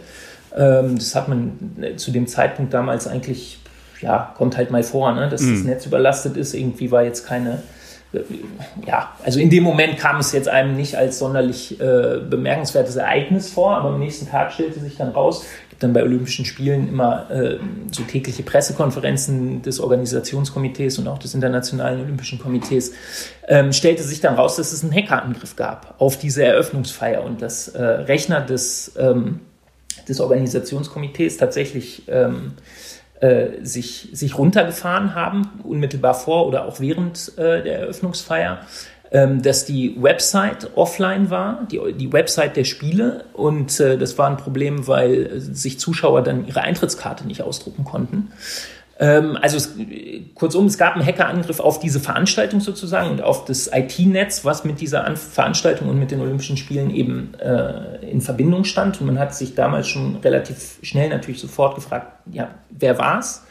Ähm, der Kreis der Verdächtigen wurde relativ schnell recht eng gezogen. Ähm, zuerst hat man gedacht, es könnte Nordkorea sein, allerdings waren ja jetzt diese Spiele, ähm, standen ja schon auch ein bisschen äh, im Zeichen der Deeskalationspolitik zwischen Südkorea und Nordkorea. Ähm, es gab zum Beispiel beim Eishockey eine, eine gemischte Mannschaft von Südkoreanerinnen und Nordkoreanerinnen ähm, so dass das jetzt irgendwie etwas seltsam erschienen wäre, wenn, wenn einerseits Nordkorea ähm, da sogar so quasi staatlich engagierte Cheerleader schickt und die eben diese Eishockeymannschaft zum Beispiel anfeuern und gleichzeitig aber die Eröffnungsfeier hackt. Das, ähm, das schien damals schon nicht so richtig zu passen. Andererseits ähm, gab es ein paar Hinweise, die man relativ schnell hatte, die, die doch in diese Richtung deuteten. Der andere Verdächtige, in Anführungszeichen, große Verdächtige war damals schon Russland und äh, jetzt eben, ich habe es vorhin angesprochen, am äh, Montag stellt sich heraus, dass zumindest für das FBI und für die amerikanische äh, Bundesstaatsanwaltschaft ähm, feststeht, ja, das war der russische Militärgeheimdienst, der hinter diesem Hackerangriff steckt und nicht nur hinter diesem auf die Olympischen Spiele, sondern ähm, in dieser Anklageschrift, die ich da erwähnt habe, die 50 Seiten umfasst, sind auch äh, etliche Punkte genannt äh, oder etliche Taten genannt, die gar nichts mit Sport zu tun haben, unter anderem ähm, das Lahmlegen der ukrainischen Energieversorgung, ich meine im Jahr 2015 oder 16 ähm, das Ausspähen der, äh, der Plattform La République en Marche des damaligen Präsidentschaftskandidaten Emmanuel Macron vor der Wahl zum französischen Präsidenten 2017, ähm, ein Hackerangriff auf medizinische Einrichtungen in Pennsylvania, was nicht ganz unerheblich ist, würde ich mal vermuten, für die äh, örtliche Zuständigkeit der amerikanischen Ermittler. Ähm, bei dem und zudem auf, ein, auf eine Tochterfirma von FedEx, also von einem Paketdienstleister, ähm, entstandener Schaden behauptet diese Anklage eben äh, knapp eine Milliarde Dollar. Ähm, außerdem noch äh, ein Hackerangriff auf ähnlich äh, der Art wie in der Ukraine auf, auf georgische äh, Institutionen und eben Olympia 2018. Das alles wird ausgeführt auf 50 Seiten. Dieses Verfahren nach meinem bescheidenen äh, ja, Erfahrungswert, was äh, Verfahren gegen, gegen ähm, Hacker und Agenten angeht, wird natürlich wahrscheinlich nie stattfinden, weil diese sechs Personen, die da Namen nicht genannt sind, ähm, vermutlich eher nicht, äh, auf die werden die Amerikaner vermutlich eher nicht zugreifen können. Damit, dazu müssten sie ja äh, nach Amerika reisen oder irgendwo hin, wo amerikanische Ermittler sie irgendwie verhaften könnten. Also die, das, das Aber was ich mich Vorwürfe ja. Frage, das ist ja jetzt ein bunter Strauß an Vorwürfen. Ähm, genau. äh, alles, was wir Herrn Putin schon mal gerne zur Last legen wollten, ist, ist ja natürlich politisch auch nicht unplausibel, dass das so sein könnte. Aber jetzt weiß man ja, dass bei diesen Hackeranklagen die Attributierung immer das Riesenproblem ist, also der Nachweis, äh, wo ein solcher Angriff herrührte. Ähm, und äh, ergibt sich das aus dieser Anklageschrift, woher genau man eigentlich wissen will, dass tatsächlich in äh, allen diesen genannten Fällen äh, die Russen dahinter steckten?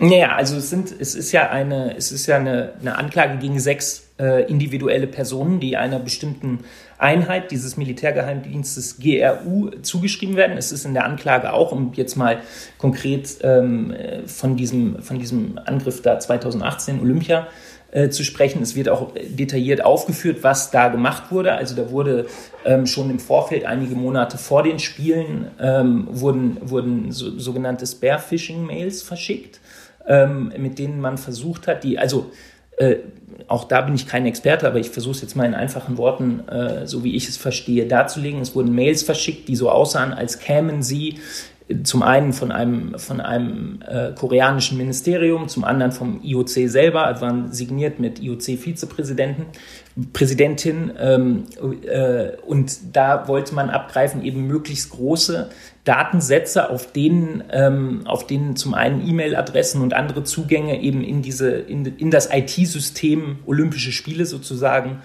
ähm, äh, zu ziehen war und zum anderen hat man eben ähm, Schadsoftware äh, da platziert. Und, aber das ist das äh, Vorgehen. Aber woher weiß man, ja. dass das diese sechs Russen waren und nicht irgendjemand anderes?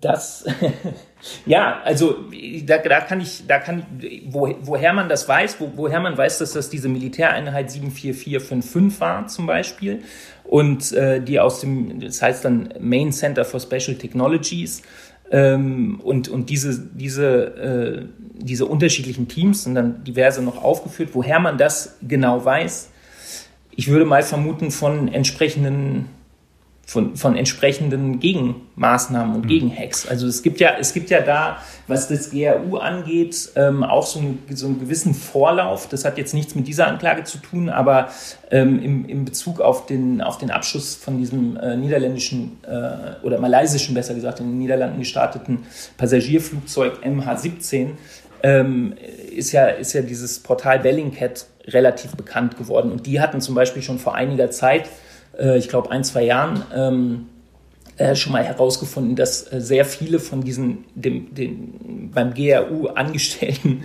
ähm, IT-Spezialisten, um das jetzt mal so zu sagen, dass die ihre Autos, ihre Privatwagen über ihren Arbeitgeber gemeldet haben. Und diese Listen sind öffentlich geworden und einsehbar geworden. Und so konnte man zumindest diese Personen, hatte man Anhaltspunkte, Personen zuzuordnen, woher man jetzt genau weiß, dass der IT-Angriff, also das, was da passiert ist, von irgendwo ausging, wo mhm. sie saßen in einem Büro, das kann ich dir auch nicht sagen. Okay.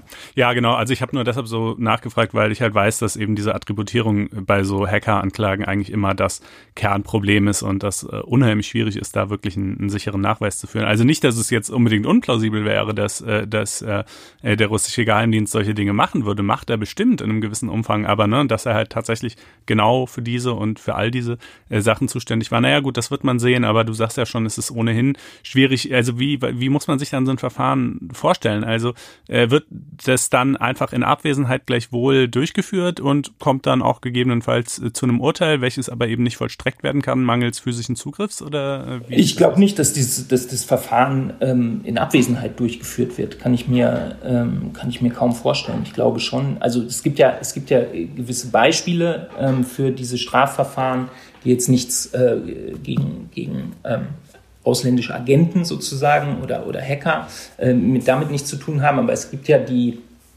äh, diese ganzen Ermittlungen zum Beispiel gegen FIFA und andere Fußballfunktionäre. Und äh, da gab es etliche Anklageschriften.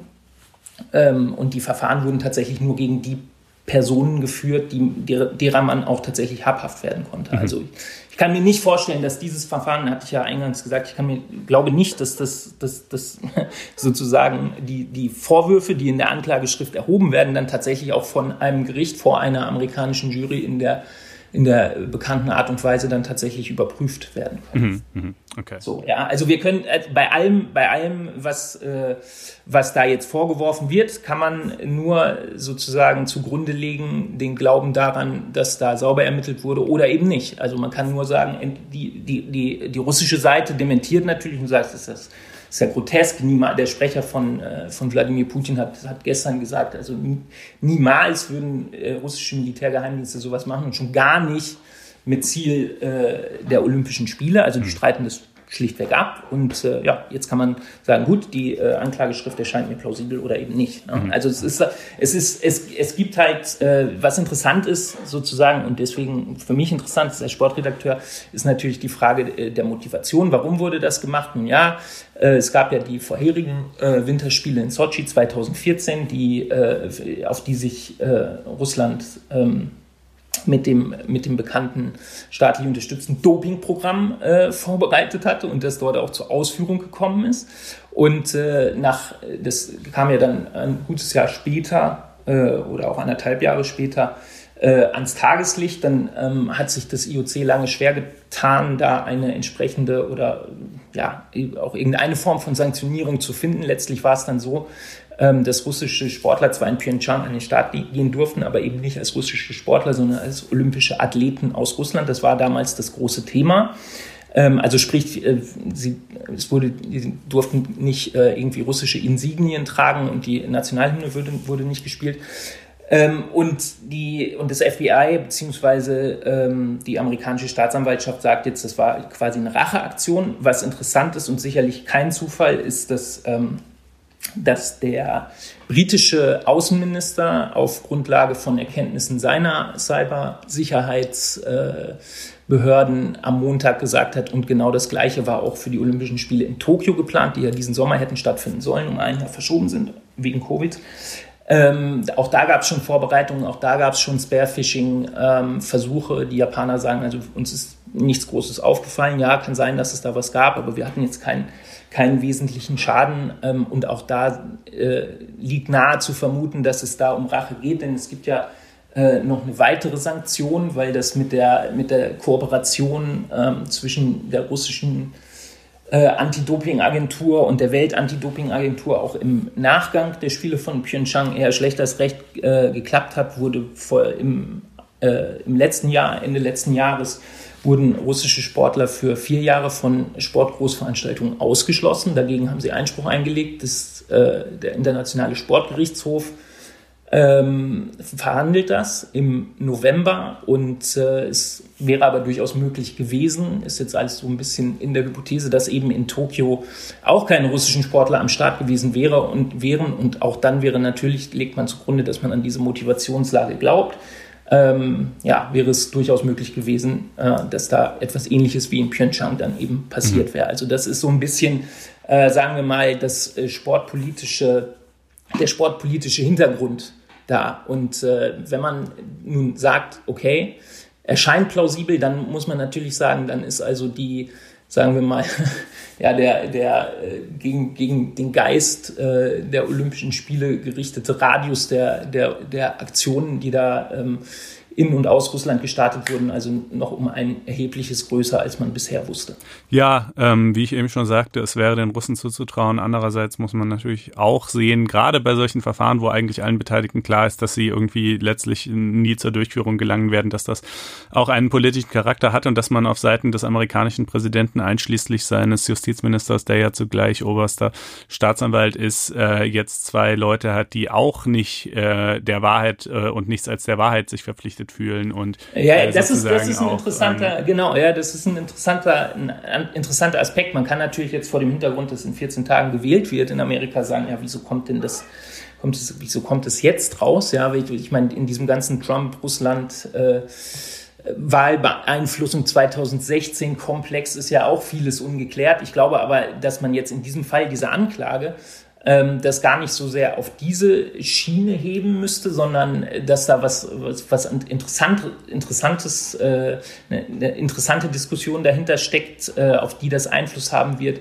nämlich ähm, das von mir eingangs angesprochene Gesetzgebungsverfahren, was äh, in Amerika schon seit einiger Zeit läuft, nachdem ähm, das Doping bei, ähm, bei internationalen Sportgroßveranstaltungen, bei denen amerikanische Sportler an den Start gehen oder die mit amerikanischem Geld finanziert werden, über Sponsoren beispielsweise, ähm, unter Strafe gestellt werden soll. Also, also, eigentlich bei allen, oder? Weil ich meine, zumindest Spon amerikanische Sponsoren sind auch wahrscheinlich bei allen internationalen Sportgroßveranstaltungen äh, in irgendeiner Form mit beteiligt, oder? Häufig. Häufig. Also ja.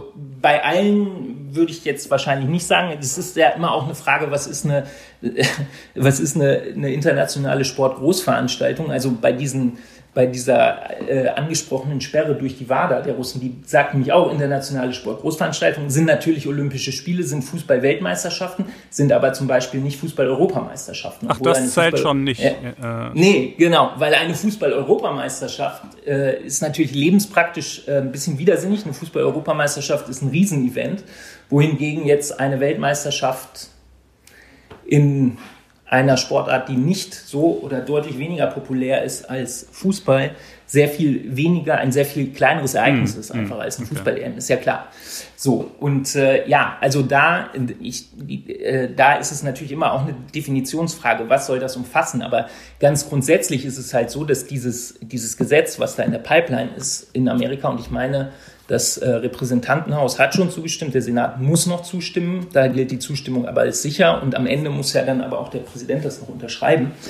Ähm, dieses Gesetz, ähm, ja, äh, gegen dieses Gesetz äh, intervenieren die internationalen Sportverbände schon seit langem.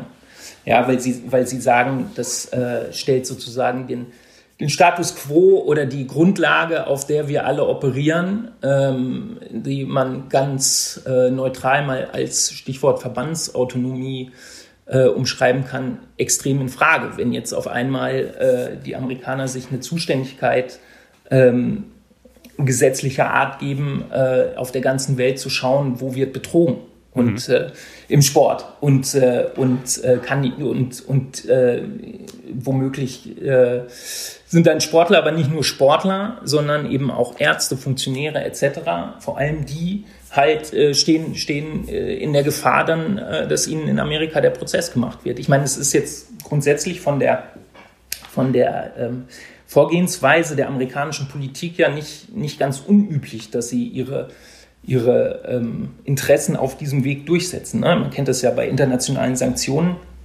Wenn man jetzt an das Beispiel Iran denkt, dann, dann ähm, macht es, ist, ist die Art und Weise, wie, wie die amerikanischen Sanktionen, die sich unterscheiden von den europäischen, ähm, dann aber doch so, dass eigentlich letztlich die amerikanischen maßgeblich sind, weil, weil äh, weil die, die Banken und andere natürlich in Europa äh, sich nicht strafbar machen wollen in Amerika. Und so ein bisschen so ähnlich ist das in diesem Fall dann auch. Ähm, oder wäre es in diesem Fall. Und, und höchst interessant ist natürlich, dass dieses Gesetz Rodchenkov Anti-Doping Act heißt. Und der Herr Rodchenkov ist der ehemalige Leiter des Anti-Doping-Labors in Moskau, war eingebunden äh, in das angesprochene Staatsdoping in Sochi. Und zwar an, an sehr äh, eminenter Stelle. Und ist dann ähm, äh, vor, ich meine, im Winter 2015 ähm, als Kronzeuge in die Vereinigten Staaten geflüchtet und lebt da als, äh, im, im, im Zeugenschutz. Mit dem gibt es auch ähm, diese ganz spannende Netflix-Doku, oder? Genau. Wo, wo, er da ja, so alles erzählt, genau. wie sie genau. das damals gemacht haben. Und genau. Der Mann aus der Netflix-Doku, Icarus, genau. Ähm, und ja, und äh, sein Name steht jetzt sozusagen für, für dieses Gesetz, eben Rodchenkov Anti-Doping Act.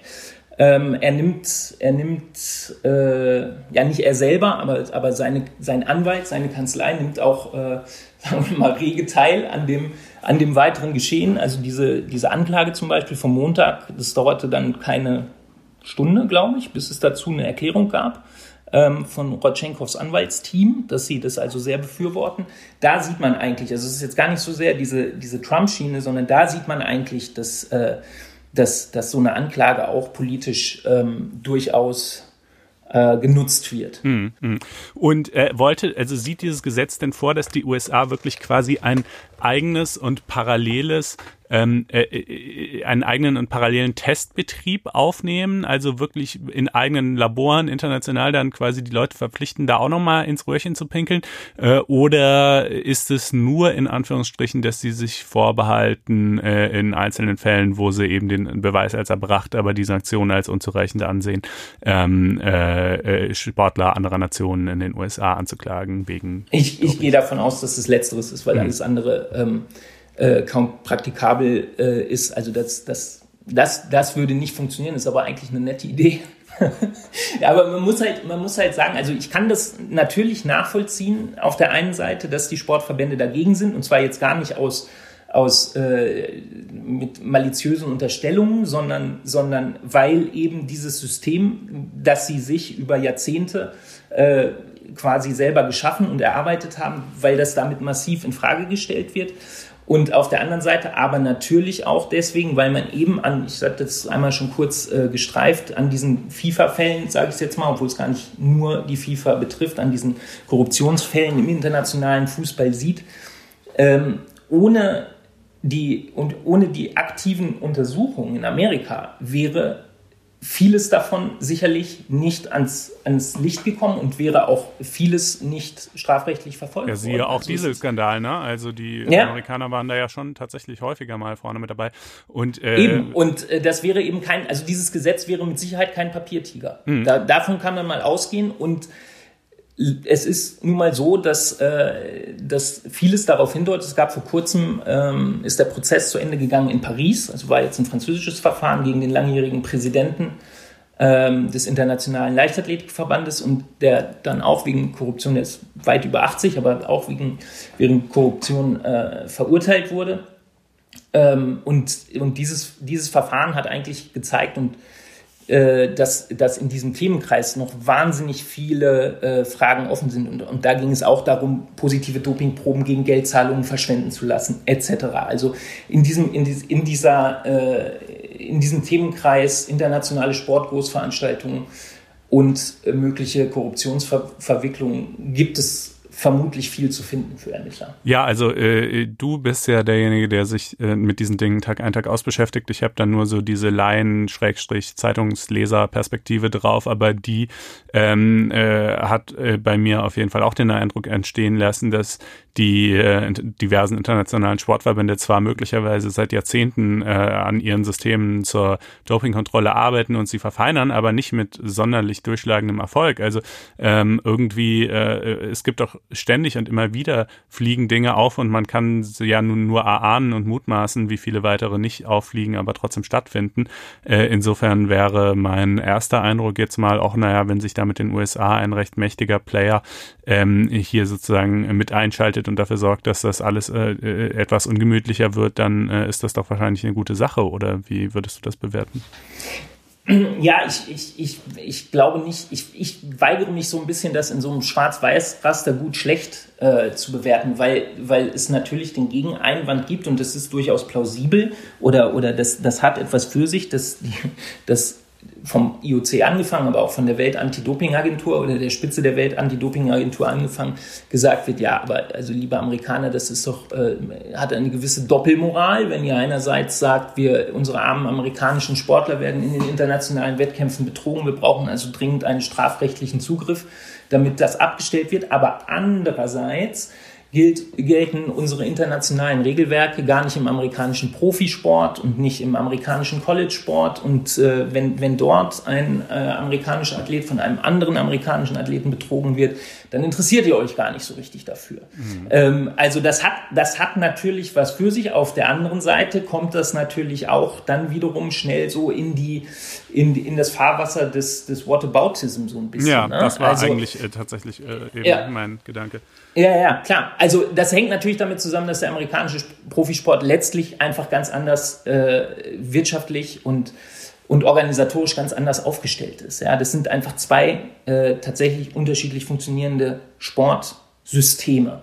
Das äh, eine, eine NBA, eine NFL ähm, die Baseballliga, die Eishockeyliga, da, da, da verhandeln äh, Spielergewerkschaften mit Eigentümern darüber, was bei ihnen äh, passiert, wie viel sie verdienen, wie kontrolliert wird. Ähm, das ist letztlich ein komplett anderes Modell ähm, als in dem unter das, was unter dem großen Dach des IOC alles passiert. Und da ist ja sozusagen der Rest der, Rest der Welt und der Rest des Sports äh, drunter zusammengefasst. Und das passt letztlich äh, an der Stelle ganz offensichtlich nicht so besonders gut zusammen. Okay. Gut, ähm, müssen wir dazu noch was sagen? Ähm, also ob dieses Gesetz jetzt letzten Endes kommt und äh, dann darauf basierend äh, tatsächlich Strafverfahren betrieben werden oder nicht, ist noch nicht endgültig äh, in trockenen Tüchern, wenn ich dich richtig. Nein, ist noch nicht in trockenen Tüchern. Da gibt es unterschiedliche, da gibt es unterschiedliche Stränge. Die Amerikaner sind einer der größten, das ist dann wieder deren, deren Argument, ne, sind einer der größten Geldgeber auch für die Welt-Anti-Doping-Agentur und sagen halt, wir geben euch hier äh, meine 2,7 Millionen, ich weiß jetzt nicht mehr genau, äh, Dollar oder Euro ähm, im Jahr äh, und kriegen dafür aber relativ wenig. Von Reformen äh, wird gesprochen, aber wird nicht durchgeführt. Es ist alles furchtbar ineffektiv, was hier passiert. Also ähm, könnten wir uns doch mal überlegen, dass wir euch diese 2,7 Millionen einfach mal nicht mehr überweisen. Mhm. Naja, gut. Und äh, das, ist so eine, das ist so eine politische Komponente, auf die dann äh, der Sport antwortet, ja gut, dann seid ihr halt nicht mehr seid ihr, haltet ihr die Regeln nicht mehr ein, dann macht ihr eben nicht mehr mit bei Olympia. Also da, da wird viel gezogen. Ob das Gesetz kommt, wird man sehen. Juristisch der nächste spannende, der nächste spannende Punkt wird sicherlich diese Kassverhandlung in Lausanne ähm, zum Ausschluss äh, der russischen Mannschaften von, von Sportgroßveranstaltungen. Und äh, ja, ich glaube, auf das Verfahren gegen diese sechs mutmaßlichen GRU-Hacker, da müssen wir halt noch lange warten. Alles klar. Wenn das äh, tatsächlich dann eines Tages auch noch mal stattfinden sollte, werden wir es hier natürlich berichten. Kommen dann aber nun zu einem etwas überschaubareren Problem äh, dass wir hier vor allen Dingen mit Blick auf unsere Jurastudenten und Referendare äh, mal aufgenommen haben, nämlich eine Entscheidung des Europäischen Gerichtshofs vom heutigen Tag, bei der ich mir vorstellen könnte, dass sie eine gewisse Examenseignung aufweist. Ähm, worum ging es? Jemand hat auf einer Messe eine Einbauküche gekauft äh, dann aber diesen Vertrag äh, einige Tage später, glaube ich, weiß jetzt nicht genau, ähm, äh, jedenfalls weniger als zwei Wochen später widerrufen und gesagt, ja, will ich halt doch nicht. So und äh, bitteschön Rückabwicklung. Also ich kriege mein Geld, insoweit ich es schon überwiesen habe, zurück, beziehungsweise ähm, äh, wenn ich es noch nicht überwiesen habe, muss ich es halt eben auch nicht. Äh, und ihr müsst mir keine Küche liefern. Und äh, nun war also die Frage, geht das oder geht das nicht? Hat derjenige ein Widerrufsrecht, ja oder nein? Ähm, grundsätzlich gilt ja, dass man ein Widerrufsrecht bei außerhalb von Geschäftsräumen geschlossenen Verträgen hat. Warum ist das so? Naja, in einem Geschäftsraum äh, also wenn ich jetzt in einen Laden gehe, dann erstens, äh, also es sind verschiedene Dinge anders. Erstens kann ich mir die Sachen dort in der Regel anschauen, begutachten, ausprobieren ein Stück weit. Das heißt, ich habe einen besseren Eindruck von den Waren, die ich da kaufen werde, als äh, wenn ich es jetzt vielleicht nur online oder übers Telefon oder so mache. Ähm, zweitens, äh, ich bin da zwar vielleicht einer gewissen Drucksituation ausgeliefert, insofern, als dass da Verkäufer rumstehen und mich belabern wollen, aber ich weiß halt vorher auch, dass das so sein wird. Also es ist jetzt nicht verblüffend oder überrumpelnd, ähm, äh, dass ich in einem Laden von Verkäufern angesprochen werde, die mir ihre Waren feilbieten. Ähm, äh, anders hingegen, wenn jetzt irgendwie der Vertreter vor meiner Haustür steht und mich äh, unerwarteterweise irgendwie samstags äh, im, im äh, Morgenrock da äh, abfängt und mir irgendeinen Staubsauger andrehen will. So, und ähm, jetzt also erstmal die Frage, war erstmal die Frage, ja, wie, was ist denn überhaupt, wie ist das bei einer Messe eigentlich zu beurteilen? Weil es ist jetzt nicht eine klassische Geschäftsniederlassung, aber es ist jetzt irgendwie auch nicht ähm, samstags äh, vor meiner Haustür. Ähm, äh, und der EuGH sagt, naja, also wenn ein solches Geschäft an dem Messestand des jeweiligen Unternehmens, um das es hier halt geht, also dieses Küchenherstellers, äh, geschlossen worden ist, dann wird man wohl wahrscheinlich schon davon ausgehen müssen, dass das ähm, in einem Geschäftsraum war, weil das sich an einem Messestand eben von Messevertretern angelabert wird ähm, und mir einerseits dort Sachen anschauen kann und andererseits aber eben auch ein bisschen bedrängt wird, irgendwie Dinge zu kaufen, das ist doch eigentlich total normal. Ähm, wenn es anderswo auf der Messe geschieht, dann eher nicht. Also dann sei es eher nicht in, als in einem Geschäftsraum zu werden. Zumindest sei es dann möglich, das nicht so zu sehen. Äh, und somit käme prinzipiell erstmal das Widerrufsrecht zum Tragen. Aber dann ja jetzt noch das zweite Problem. Es gibt einen Ausschluss des Widerrufsrechts bei Waren, die speziell auf Kundenwunsch angefertigt werden. Denn klar, wenn ich einen Staubsauger bestelle und den dann wieder rufe, das ist nicht so weiter schlimm. Der Staubsauger, der stand da vorher im Lager rum und dann steht er halt nachher immer noch im Lager rum. Aber wenn ich jetzt sage, ich möchte eine Einbauküche, die ja nach meinen Spezifikationen gefertigt wird und genau, ich sag, so breit soll die Kochinsel sein und so hoch soll dies und jenes sein, äh, äh dann, dann wird da ja wirklich, werden da ja Dinge zurechtgeschnitten und zusammengeleimt, ähm, äh, die, äh, bei denen der Verkäufer dann auch einen echten Schaden hätte, wenn, wenn er die nicht an mich verkaufen kann, ähm, weil jemand anderes vielleicht das gar nicht so, sondern eben irgendwie anders haben will. Und äh, hier hat jetzt der Käufer gesagt, ja, verstehe ich prinzipiell schon, aber der Verkäufer hatte ja noch gar nicht angefangen mit der Herstellung der Einbauküche. Und deshalb kann dieser Ausschluss auch nicht greifen, in diesem Fall, ja, weil das Problem, was er vermeiden soll, äh, äh was der Ausschluss des Widerrufsrechts vermeiden soll, äh, das stellt sich hier ja nicht, wenn der da noch gar nichts gebaut hat. Ähm, und äh, da sagt der EuGH aber nein, das ist egal, darauf kommt es nicht an, ob die Arbeiten äh, des auf Kundenwunsch herzustellenden Produktes tatsächlich schon angefangen haben oder nicht.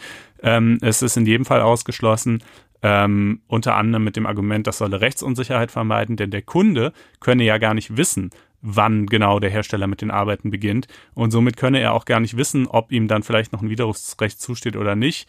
Ähm, und Klammer auf, gut, vielleicht würde man lieber diese Unsicherheit in Kauf nehmen, als einfach von vornherein keins zu haben, Klammer zu. Ähm, genau, aber das ist jedenfalls die Entscheidung. Und ja, ich könnte mir denken, dass sowas mal im Examen drankommen könnte. Ähm, das war also das examensrelevante Urteil und dann kommen wir zu guter Letzt zum gerechten Urteil, das diesmal eher nicht so äh, irgendwie launig äh, ist, äh, wie vielleicht noch in der letzten äh, Folge, sondern aber dafür ist es diesmal tatsächlich ein Urteil und tatsächlich gerecht. Ähm, äh, und zwar geht's um den äh, das Stichwort Tatprovokation, also der Einsatz von ähm, äh, verdeckten Ermittlern und, und Verbindungspersonen oder Vertrauenspersonen äh, durch die Polizei um jemanden ja, ähm, äh, zunächst mal einfach vielleicht nur Bericht zu erstatten, was jemand so macht. Das ist natürlich noch unproblematisch, ja. Also wenn ich jetzt äh, äh irgendein Mitglied einer, einer, eines Drogenkartells habe, äh, das mir einfach nur mitteilt, ähm, ja, heute habe ich beobachtet, wie äh, der Kartellchef äh, sowieso ähm, einen Deal über 100 Kilogramm Kokain äh, abgeschlossen hat. Äh, das kann ich natürlich, also das kann die Polizei jedenfalls relativ unproblematisch machen. Schwieriger ist es halt, wenn man solche Leute einsetzt, um Straftaten anzubahnen.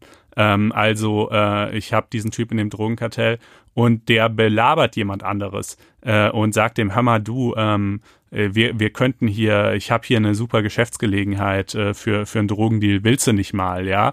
Ähm, Agent Provocateur. Genau, Agent Provocateur. Und ähm, äh, Deutschland war 2014 schon mal und und da, also auch das ist Grund, es ist im, im Gesetz kaum geregelt der Einsatz dessen. Es gibt ähm, äh, vor allen Dingen äh, eben einiges an Rechtsprechung, was sich dazu so herausgebildet hat. Und die Idee ist halt, solange dieser Agent Provocateur sich auf eine überwiegend begleitende und passive Rolle beschränkt und ja, vielleicht auch kleinere Anreize setzt, die aber sozusagen ohne Druck auskommen und eher subtil sind und, äh, und die dann auch gleich aufgegriffen werden.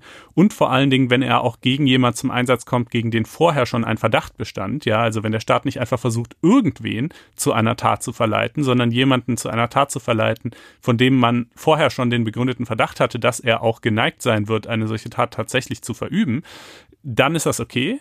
Ja, ähm, was hingegen nicht in Ordnung ist, ist, äh, wenn der Agent Provocateur einfach gegen irgendwen eingesetzt wird. Also sagen wir mal, äh, man würde sich jetzt als Polizei überlegen, wir haben hier diesen, diesen Typ und jetzt haben wir hier diesen, diesen Christoph Becker, ja, äh, gegen den haben wir zwar überhaupt keinen Verdacht und nichts in der Hand, ähm, aber wir sorgen jetzt mal dafür, dass der morgen auf dem Weg zur Arbeit mal von jemand angelabert wird und dann auf dem Heimweg auch wieder. Und das machen wir jetzt die nächsten fünf Monate so. Und derjenige sagt dem Christoph immer wieder, du hör mal, Christoph, ich habe hier echt eine super Deal für dich, ja. Also das, ne, das geht nicht und eben natürlich auch nicht, wenn dann massiv Druck ausgeübt wird. Also nicht nur etwas mal kurz vorgeschlagen oder so, ähm, äh, sondern derjenige geradezu bedrängt, vielleicht sogar bedroht etc. Das alles ist natürlich sozusagen äh, in, in dem Fall, äh, also quasi, wenn, wenn die Polizei nicht mehr versucht, Straftaten aufzudecken, sondern eigentlich zu verursachen. Ähm, äh, und, äh, und man also sagen muss, dass die Straftat, die dann möglicherweise am Ende tatsächlich mal dabei rumkommt, in der Form einfach definitiv nicht und auch nicht in einer ähnlichen Form jemals stattgefunden hätte, wenn es nicht gerade an dem total übergriffigen Drängen und Bedrängen durch den Agent, Agent Provokateur gelegen hätte. Ja, das mhm. geht nicht und das ist, wenn das eben doch passiert, rechtsstaatswidrig, äh, weil es halt, kann man sich ja auch nachdenken, äh, auch, also ist ja auch irgendwie sehr eingängig, den Grundsatz auf ein faires Verfahren verletzt. Ja, wenn die, wenn mhm. die, wenn die Anklage, Polizei oder Anklagebehörde dich erst wirklich durch einen verdeckt für sie arbeitenden Ermittler in irgendwas reinmanövriert, wo du gar keine Lust drauf hattest und dich dann dafür anklagt und verurteilt, dann kommst du dir irgendwie aber zurecht ähm, nicht gerade äh, fair behandelt vor. Und ähm, äh, jetzt ist aber eben die Frage, was bedeutet das dann, wenn eine solche rechtsstaatswidrige Tatprovokation stattgefunden hat? Und dazu äh, mal folgender Sachverhalt, über den jetzt eben, also 2014 war Deutschland schon mal vom EGMR verurteilt worden, ähm, äh, weil es eben, äh, da hatte auch so eine solche Provo Provokation stattgefunden, eine rechtsstaatswidrige, aber die deutschen Gerichte haben halt gesagt, ja, okay, sehen wir schon, ist alles nicht in Ordnung, aber das führt halt trotzdem nur zu einer Strafmilderung. Ja, also derjenige, ähm, äh, der da zur Tat provoziert worden ist, der kriegt jetzt halt eine geringere Strafe, als mhm. wenn er es komplett aus Eigenantrieb gemacht hätte. Aber er kriegt immer noch eine. Und äh, der EGMR hat halt damals gesagt, nein, ähm, das muss eigentlich ein Verfahrenshindernis sein, beziehungsweise wenn überhaupt, dann muss es ein Beweisverwertungsverbot sein, ähm, das sich nicht nur auf die Aussagen des Agent Provocateur selber erstreckt, sondern auch auf alle mittelbar durch ihn erlangten Beweise, also was letztlich einem Verfahrenshindernis gleichkommt. Das hat Deutschland aber einfach mal geflissentlich ignoriert. Und äh, ein zweiter Fall, und den kann man hier mal kurz schildern, der spielte sich eben folgendermaßen ab. Ähm, es gab diesen, diesen, diesen Lockspitzel, sagt man auf Deutsch, ja. Ähm, äh, der hat, äh, der hat einem Mann, den die Polizei verdächtigt hatte, mit Heroin zu handeln, angeboten, er könnte einen Heroindeal für ihn einfädeln. Ähm, dann stellt sich heraus, der Typ sagt, nee, Heroin ist absolutes Dreckszeug, damit will ich überhaupt nichts zu tun haben. Theoretisch könnte ich mir vorstellen, mit Cannabis oder Kokain zu handeln, mache ich aber auch nicht. Ähm, äh, dann geht das so weiter, es ergeben sich keinerlei Belege dafür, dass der Typ mit irgendwas handelt, weder mit Heroin noch mit sonstigen Drogen. Ähm, aber der, äh, der V-Mann, also der, der Lockspitze bleibt an ihm dran. Äh, er erstattet auch der Polizei selber wahrheitswidrige Berichte, in denen er es so klingen lässt, als sei dieser Typ viel tatgeneigter, als er es eigentlich in Wahrheit ist. Ähm, und äh, dann stellt er ihm irgendwann einen weiteren, einen Hafenmitarbeiter vor, auch das natürlich in Wahrheit äh, jemand, den die Polizei dahingestellt hat, der das also ermöglichen soll. Und, ähm, äh, und ja gut, dann ist er so ein bisschen interessiert, aber äh, ist dann auch wieder nein, er will es eigentlich, also er sagt wirklich etliche Male, dass er es einfach nicht möchte. Ähm, äh, dann packt er ihn an der Ehre und er hat sich inzwischen auch so als, als Freund dieses, als vermeintlicher Freund äh, dieses, äh, äh dieses Menschen, der da eben zur Tat gelockt werden soll, äh, installiert und sage hier, was, du bist doch, du bist doch irgendwie ein Mann, was soll das denn, ne? mach mal hier, ne? Also äh, so, äh, da, du kriegst das doch hin und so weiter. Naja, und irgendwann, also wirklich nach anderthalb Jahren des Hin und Hers und des äh, äh Bedrängens und Unterdrucksetzens, ähm, äh, äh kommt es dann irgendwann tatsächlich dazu, dass er da irgendwie knapp 100 Kilo Kokain einführt und äh, dann wird er natürlich verhaftet und etliche weitere Leute, die da inzwischen noch in diesen Plan mit einbezogen worden waren, ebenfalls. Und dann kriegt er halt 4,5 Jahre Haft statt äh, sonst wahrscheinlich so über zehn. Ähm, und äh, der BGH sagt auch in seinem Urteil, ich zitiere nur mal einige äh, äh, Abschnitte, erheblicher Druck, rechtsstaatswidrige Tatprovokation, unvertretbar übergewichtig. Tatanreiz durch den Staat geschaffen. Tat ging um ein Vielfaches über den Anfangsverdacht hinaus. Weitere Ermittlungen wurden kaum geführt und blieben im Übrigen ergebnislos. In der Gesamtschau spricht letztlich nichts dafür, dass der bislang unbestraft angeklagte Adi Tat ohne die gewichtigen Maßnahmen der Ermittlungsbehörden und das dem Staat zuzurechnende Vorgehen äh, verübt hätte. Ja, und die, dieses Fazit zieht der BGH also und sagt dann, ja, okay, 4,5 Jahre Haft sind in Ordnung. Ähm, äh, also bin ich da allein. Da kommen Fragen auf. Äh, da kommen Fragen auf. Bin ich ja. allein darin, äh, das irgendwie als empörend zu empfinden? Nein, oder? Äh, und das Bundesverfassungsgericht, das dann auch als nächstes mit dem Fall befasst war, sagt auch, ähm, Extremfall, Versagen der Staatsgewalt, äh, um äh, der, der Staatsanwaltschaft vielmehr. Äh, ähm, und es könne von einem, äh, einem Absehen von Strafe käme nur in Extremfällen in Betracht. Das hier wäre aber einer, aber es ist trotzdem okay, dass wir es nicht machen. Warum? Naja, weil ja irgendwie, weil ja angeblich, ich finde das wirklich ein überaus schwaches Argument, die materielle Gerechtigkeit verlangen würde, dass wenn ja nun mal eine Straftat verübt worden ist, und das ist sie ja am Ende des Tages, egal was da alles so vorausging, dass dann eben auch eine Strafe verhängt wird.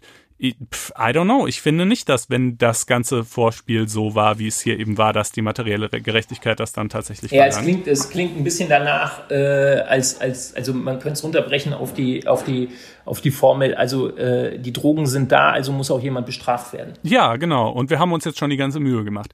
Äh, nicht zu vergessen natürlich, dass dieser Lockspitzel, diese Leute, die kommen ja natürlich selber auch immer aus dem kriminellen Milieu, ähm, irgendwie einerseits per Tagessatz bezahlt wurde und andererseits auch eine Erfolgsprämie bekam ähm, und ich glaube auch noch irgendwie in Abhängigkeit äh, davon, wie groß der Drogendeal dann werden würde. Ne? Also natürlich sozusagen die, die Motivationslage für den Typ ist klar, aber auch das ist ja, ja. natürlich eigentlich problematisch. Ja, ja, also das eigene Gerechtigkeitsempfinden in dem Fall äh, nicht nur bei dir deutlich angerührt. Rebelliert. Oder Ungerechtigkeitsempfinden vielmehr, ja. sagen wir mal so. Ja. In einem anderen Verfahren, übrigens 2015, hat der zweite Strafsenat des BGH das mal anders gesehen und hat gesagt, nee, rechtsstaatswidrige Tatprovokation ist ein Verfahrenshindernis und dementsprechend denjenigen dann freigesprochen.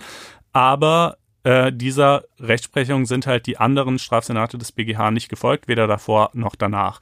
Ähm, mhm. Und äh, jetzt der EGMR hat sich eben mit diesem gerade ausführlich geschilderten Fall befasst und hat abermals Deutschland verurteilt äh, wegen äh, Menschenrechtsverletzungen, eben Verletzungen des Rechts auf ein faires Verfahren. Ähm, und äh, Deutschland muss demjenigen, beziehungsweise derjenige, das ist natürlich auch noch eine besonders schöne Pointe, ist dann äh, äh, seit zwischenzeitlich, ich glaube, in Haft verstorben. Äh, insofern ähm, muss Deutschland seiner Witwe äh, irgendwie ein paar lächerliche, irgendwie 15.000, 18.000 oder was Euro Schadensersatz zahlen. Also die Summe ist sehr gut, die sind ja beim EGMR meistens eher symbolisch, die Summen. Ähm, wird das alles etwas ändern? Äh, also die Tatsache, dass Deutschland jetzt vom EGMR verurteilt worden mhm. ist, ich fürchte nein, denn es gab ja schon das erste EGMR-Urteil, das 2014, was im Prinzip denselben Sachverhalt betraf und auch nichts geändert hat. Ähm, das BMJV hat im Februar 2020 ein Gutachten äh, beim Deutschen Richterbund beauftragt zu der Frage, äh, wie diese ganze, dieses ganze Thema Tatprovokation geregelt werden soll. Ähm, äh, ich zitiere mal ein paar der Beschlüsse äh, aus dem, äh, die das Gremium, also es war ein achtköpfiges Gremium des DRB, in diesem Gutachten ähm, äh, so gefasst hat. Da sagt es, rechtsstaatliche Tatprovokation soll nicht gesetzlich definiert werden. Doppelpunkt, alle dafür. Äh, gut, weil sie halt meinen, die Rechtsprechung hat schon hinreichend klargestellt, wann eine Tatprovokation rechtsstaatswidrig ist und was nicht, also meinetwegen ähm, äh, sie, dass sie zwangsläufig zu einem Verfahrenshindernis führen soll, alle dagegen. Also, ähm, äh, sondern stattdessen soll eben äh, äh, ein, eine Regelung geschaffen werden, wo explizit drin steht, sie kann als Verfahrenshindernis angesehen werden, kann aber auch nur zur Strafmilderung führen. Ähm, und dann äh, muss man, müsste man also befürchten, dass es bei der derzeitigen Praxis bleibt, wenn die Vorschläge aus diesem Gutachten vom BMJV so aufgegriffen und umgesetzt werden sollten. Vielleicht ist ja dieses EGMR-Urteil nochmal eine Anregung, es doch anders zu machen. Ich finde das wirklich ungeheuerlich und eines Rechtsstaats absolut unwürdig. Und diese, also einfach diese Begründung, ja, wir haben äh, äh, wir haben halt die Strafe gemildert, die es aber sonst gar nicht gegeben hätte. Und äh, wir haben die Aussagen des Lokspitzels nicht unmittelbar verwertet. Ja, das, das ist dann so noch der, der Aspekt Beweisverwertungsverbot. Was aber natürlich total egal ist, weil äh, es ist ja dann in dem Moment, wo der Drogenhandel tatsächlich stattfindet und derjenige hochgenommen wird, ist ja nicht nur der Lokspitzel da, sondern auch noch ein Sondereinsatzkommando und irgendwie dräuft sich andere Erkenntnisquellen, aus denen man eine Verurteilung herleiten kann. Ähm, also ähm, das scheint mir wirklich alles echt überaus fadenscheinig und der Versuch, ein von vorne bis hinten missglücktes Ermittlungsverfahren Ermittlungsverfahren irgendwie noch zu retten und in eine Verurteilung münden zu lassen. Und ähm, ja, das äh, finde ich wirklich ungeheuerlich und ähm, insofern scheint mir das jedenfalls mal ein sehr gerechtes Urteil des EGMR zu sein. Ja. Gut. Mensch. Gut. Äh, ja, dann äh, sind wir, glaube ich, am Ende angelangt, äh, lieber Christoph. Ich, äh, ja, ich freue mich. Ja. Äh, hat Spaß gemacht. Dankeschön, mir auch. Äh, ja, dann, dann vielen Dank äh, fürs äh, Mitmachen. Äh, Sehr gerne. Da sich bestimmt mal wieder die Gelegenheit. Und, Würde mich äh, freuen.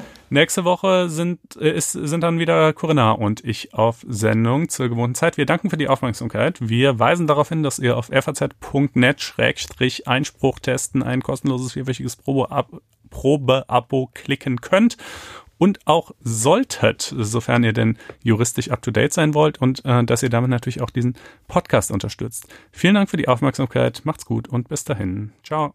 Tschüss.